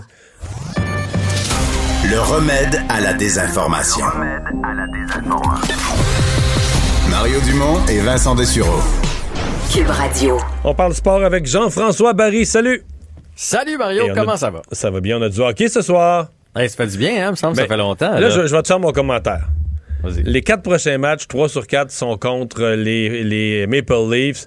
Pour moi, là, c'est comme le Canadien nous a donné des belles choses. Puis là, ils rentrent comme dans le vrai test. Moi, après ces quatre matchs-là, je vais avoir une idée. Est-ce que c'est pour vrai les espoirs de, de, de, de- de faire partie, mettons, du, du carré d'as de la Coupe et tout ça? Ou est-ce qu'on revient sur Terre, là? C'est un vrai tellement raison. Puis on veut pas juste, on parle pas juste, à moins que toi tu parles en termes de victoire, parce que tu sais, Ben, L'ensemble de l'œuvre, en gagner On- euh, plus qu'en perdre, puis la manière que ça va se jouer, là. Ben c'est moi c'est surtout la façon dont on va compétitionner contre euh, les Maple Leafs là qu'on va pouvoir euh, valider notre équipe parce que les Leafs sont sur une belle lancée là. hein. Euh, après un début de saison un peu chaotique, je pense qu'il y avait beaucoup de pression à Toronto suite à leur élimination. Là ils sont repartis. Mais le premier Et match de la saison, ils ont quand même battu le Canadien avec un bras dans le dos, là. Je Non, dire, non, ils non, joué- non, non, non, non. ils ont joué trois minutes. Ils ont joué Ouais, trois mais- minutes, puis ils ont compté trois buts, puis c'était assez, là. Mais souviens-toi, c'est à cause des punitions. Là. On a donné Aussi. un 5 contre 3, C'est 5, ça, contre, c'est 5 ça. contre 4, 5 contre 3, puis c'est comme ça qu'ils sont revenus dans le match parce que le reste de la partie, le Canadien avait été supérieur. Euh, je- je- les livres sont revenus, mais je pense que le Canadien méritait cette partie-là. Mais moi, j'ai Ben, moi, c'est ça que j'appelle voir une les- équipe supérieure, là. Ils ont pas, les Leafs n'ont pas joué fort, puis en un effort de cinq minutes en avantage numérique, puis tout ça, ils ont compté les buts qui, tu sais, ils, ils ont canné à la Ouais. Mais c'est sûr que pour moi, les Maple Leafs sont une plus grande force de frappe. Ça, c'est sûr et certain. Le Canadien doit travailler. Puis, tu sais, Claude Julien l'a répété là, dans les derniers matchs. Euh, si, le, si on travaille pas, on est une équipe ordinaire. Il faut pas penser qu'on est bon. Je veux dire, Brendan Gallagher, euh, Philippe Dano, c'est des bons joueurs de hockey, mais on doit travailler absolument. Puis c'est le cas pour plein d'autres. Là. Fait que, fait que moi, j'ai bien hâte de voir euh, les Maple Leafs, surtout les deux prochains matchs. Dans le fond, on en a un ce soir. Après ça, c'est euh, les Oilers demain. Puis samedi, le retour des Maple Leafs, parce que advenant des contre-performances du Canadien, ce qu'on souhaite pas, après ça, on a une semaine de congé. Hein? Fait que ça va être long, longtemps si jamais on part la tête entre les jambes. là. Fait que c'est, ça prend des bonnes performances. Et moi, ce que je vais surveiller surtout, Carey Price, de 1. Là, on, on a besoin que notre gardien soit là. là. Il, il s'est dit lui-même satisfait de ses chiffres. Euh, moi, je pense qu'il ils est sont pas capable très de bons, nous- ces chiffres-là. S- sont très mauvais.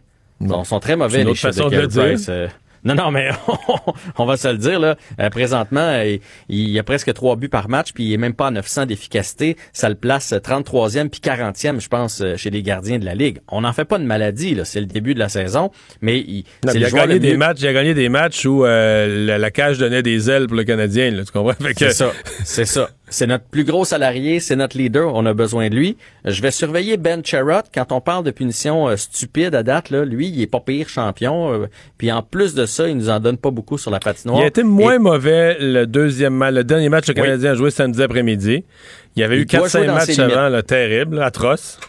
Ouais. Puis euh, l'avantage numérique, tu on va se le dire là, le Canadien en début de saison, oui là, on, on, dominait l'adversaire puis c'est parfait, là, j'enlève rien à ça, mais autant l'avantage numérique que le désavantage numérique produisait énormément de buts. Là, c'est retombé à la, en, panne depuis quelques matchs euh, l'avantage numérique, puis c'est c'est la clé dans la Ligue nationale d'aujourd'hui. Et quand tu sais là, Weber est rendu sur la deuxième paire, on essaye quatre attaquants. Quand tu commences à promener ton monde, c'est parce que même à l'interne, eux autres trouvent qu'il y a quelque chose qui fonctionne pas. Fait que c'est tout un test, surtout que, comme je le disais, les Maple Leafs vont bien. Ils ont une seule défaite en temps régulier à leurs dix derniers matchs. Matthews est sur huit buts, euh, euh, un, un but à au moins ses huit derniers matchs. Nylander va bien. Euh, Mitch Marner va bien. Fait que c'est un gros, gros test pour le Canadien ce soir. J'ai hâte de voir comment on va sortir. On en sait plus sur un incident touchant un jeune attaquant des Blue Jackets et son, ben, son célèbre entraîneur. Oui, ben Patrick Laney a été laissé sur le banc euh, toute la deuxième période, la moitié de la deuxième période et toute la troisième. Mais ce qui est bizarre, c'est que c'est un nouveau joueur. là. Il arrive de Winnipeg. C'est son baptême avec l'équipe. Ben, c'était en plein ça. J'en revenais pas. J'ai jamais vu ça se faire bencher ton- dans ton baptême du feu. Troisième match. Puis euh, il y avait deux buts le, le- le match précédent. Puis là, c'est une drôle de façon de l'accueillir. Là, tu fais, voyons, Tortorella, qu'est-ce qu'il fait là? Euh, surtout qu'il avait fait la même chose avec Pierre-Luc Dubois. Fait le encore monde chicane. Ben, ben oui, ben il est encore en chicane dans les faits, mais tout le monde pensait que c'est parce qu'il a fait une petite erreur défensive. là. Tu sais, les, spécialistes ont ressorti ses, der- ses dernières présences, puis ils ont cru mettre le, doigt sur un bobo, là, sur pourquoi euh, on a dû le laisser sur le bout du banc. Mais finalement, ce serait pas ça. Un journaliste de Columbus qui a sorti la nouvelle, il aurait euh, été pas gentil, parce qu'on sait pas ce qu'il a dit avec un entraîneur adjoint. Et euh, ça n'a pas passé dans le vestiaire et Tortorella a décidé de sévir de cette façon-là. Il voulait pas en parler. Il a dit que ça, ça allait se régler à l'interne. Malheureusement, ben ça ça ça a pas été le cas. Et Laney a lui-même dit je mérite je méritais d'être laissé euh, sur le bout du banc. On passe à autre chose maintenant. Euh, c'est triste tout ça. Euh, Il y a un sale caractère visiblement. Laney, il a pas l'air de faire l'affaire euh, à nulle part. Reste que je pense qu'il y avait me- tu tu viens de le faire avec Dubois. Il me semble que ça aurait pu se régler loin des caméras, dans le vestiaire. Fais-y faire du basic, fais-y faire je sais pas quoi, mais, mais là, c'est... Tu sais, comment tu veux que son, son gérant, après ça, son directeur général, échange ce joueur-là ou lui offre un contrat à long terme ou, Tortorella place son DG tellement dans une mauvaise situation? Et finalement, les Alouettes, là, nous avaient promis, la nouvelle direction nous avait promis euh, de mettre sur le terrain des joueurs québécois. Ben, c'est le cas aujourd'hui. On en a signé cinq, donc cinq nouveaux euh, Québécois qui arrivent. Là, je dis nouveaux, c'est pas des nouveaux qui euh, qui arrivent dans la ligue nécessairement. C'est des, des gars qui ont roulé leur boss un peu partout euh, dans la ligue canadienne de, football, mais qui viennent de signer avec Montréal. Puis moi, je trouve ça très positif, euh, surtout qu'on est une saison sans jouer. On va avoir besoin d'ambassadeurs, on va avoir- avoir besoin de, de gars en qui se, euh, se, se- pouvoir se, qui nous représentent bien. Alors, c'est une belle nouvelle pour les Alouettes, la signature de cinq joueurs québécois. Il reste 15 secondes pour la nouvelle sur la MLS. La MLS qui euh, repousse son, euh, son arrivée de deux semaines. Donc, au lieu d'être euh, le 3 avril, euh, c'est repoussé trois semaines plus tard, donc le 17 avril, à cause de la COVID. Une nouvelle qui touche pas l'impact, qui touche le club de foot de Montréal. Ben oui, c'est sûr, ça, Mario. Salut! Salut! À, demain. On va Bon s'habituer. On va s'habituer au nouveau nom de notre club de soccer.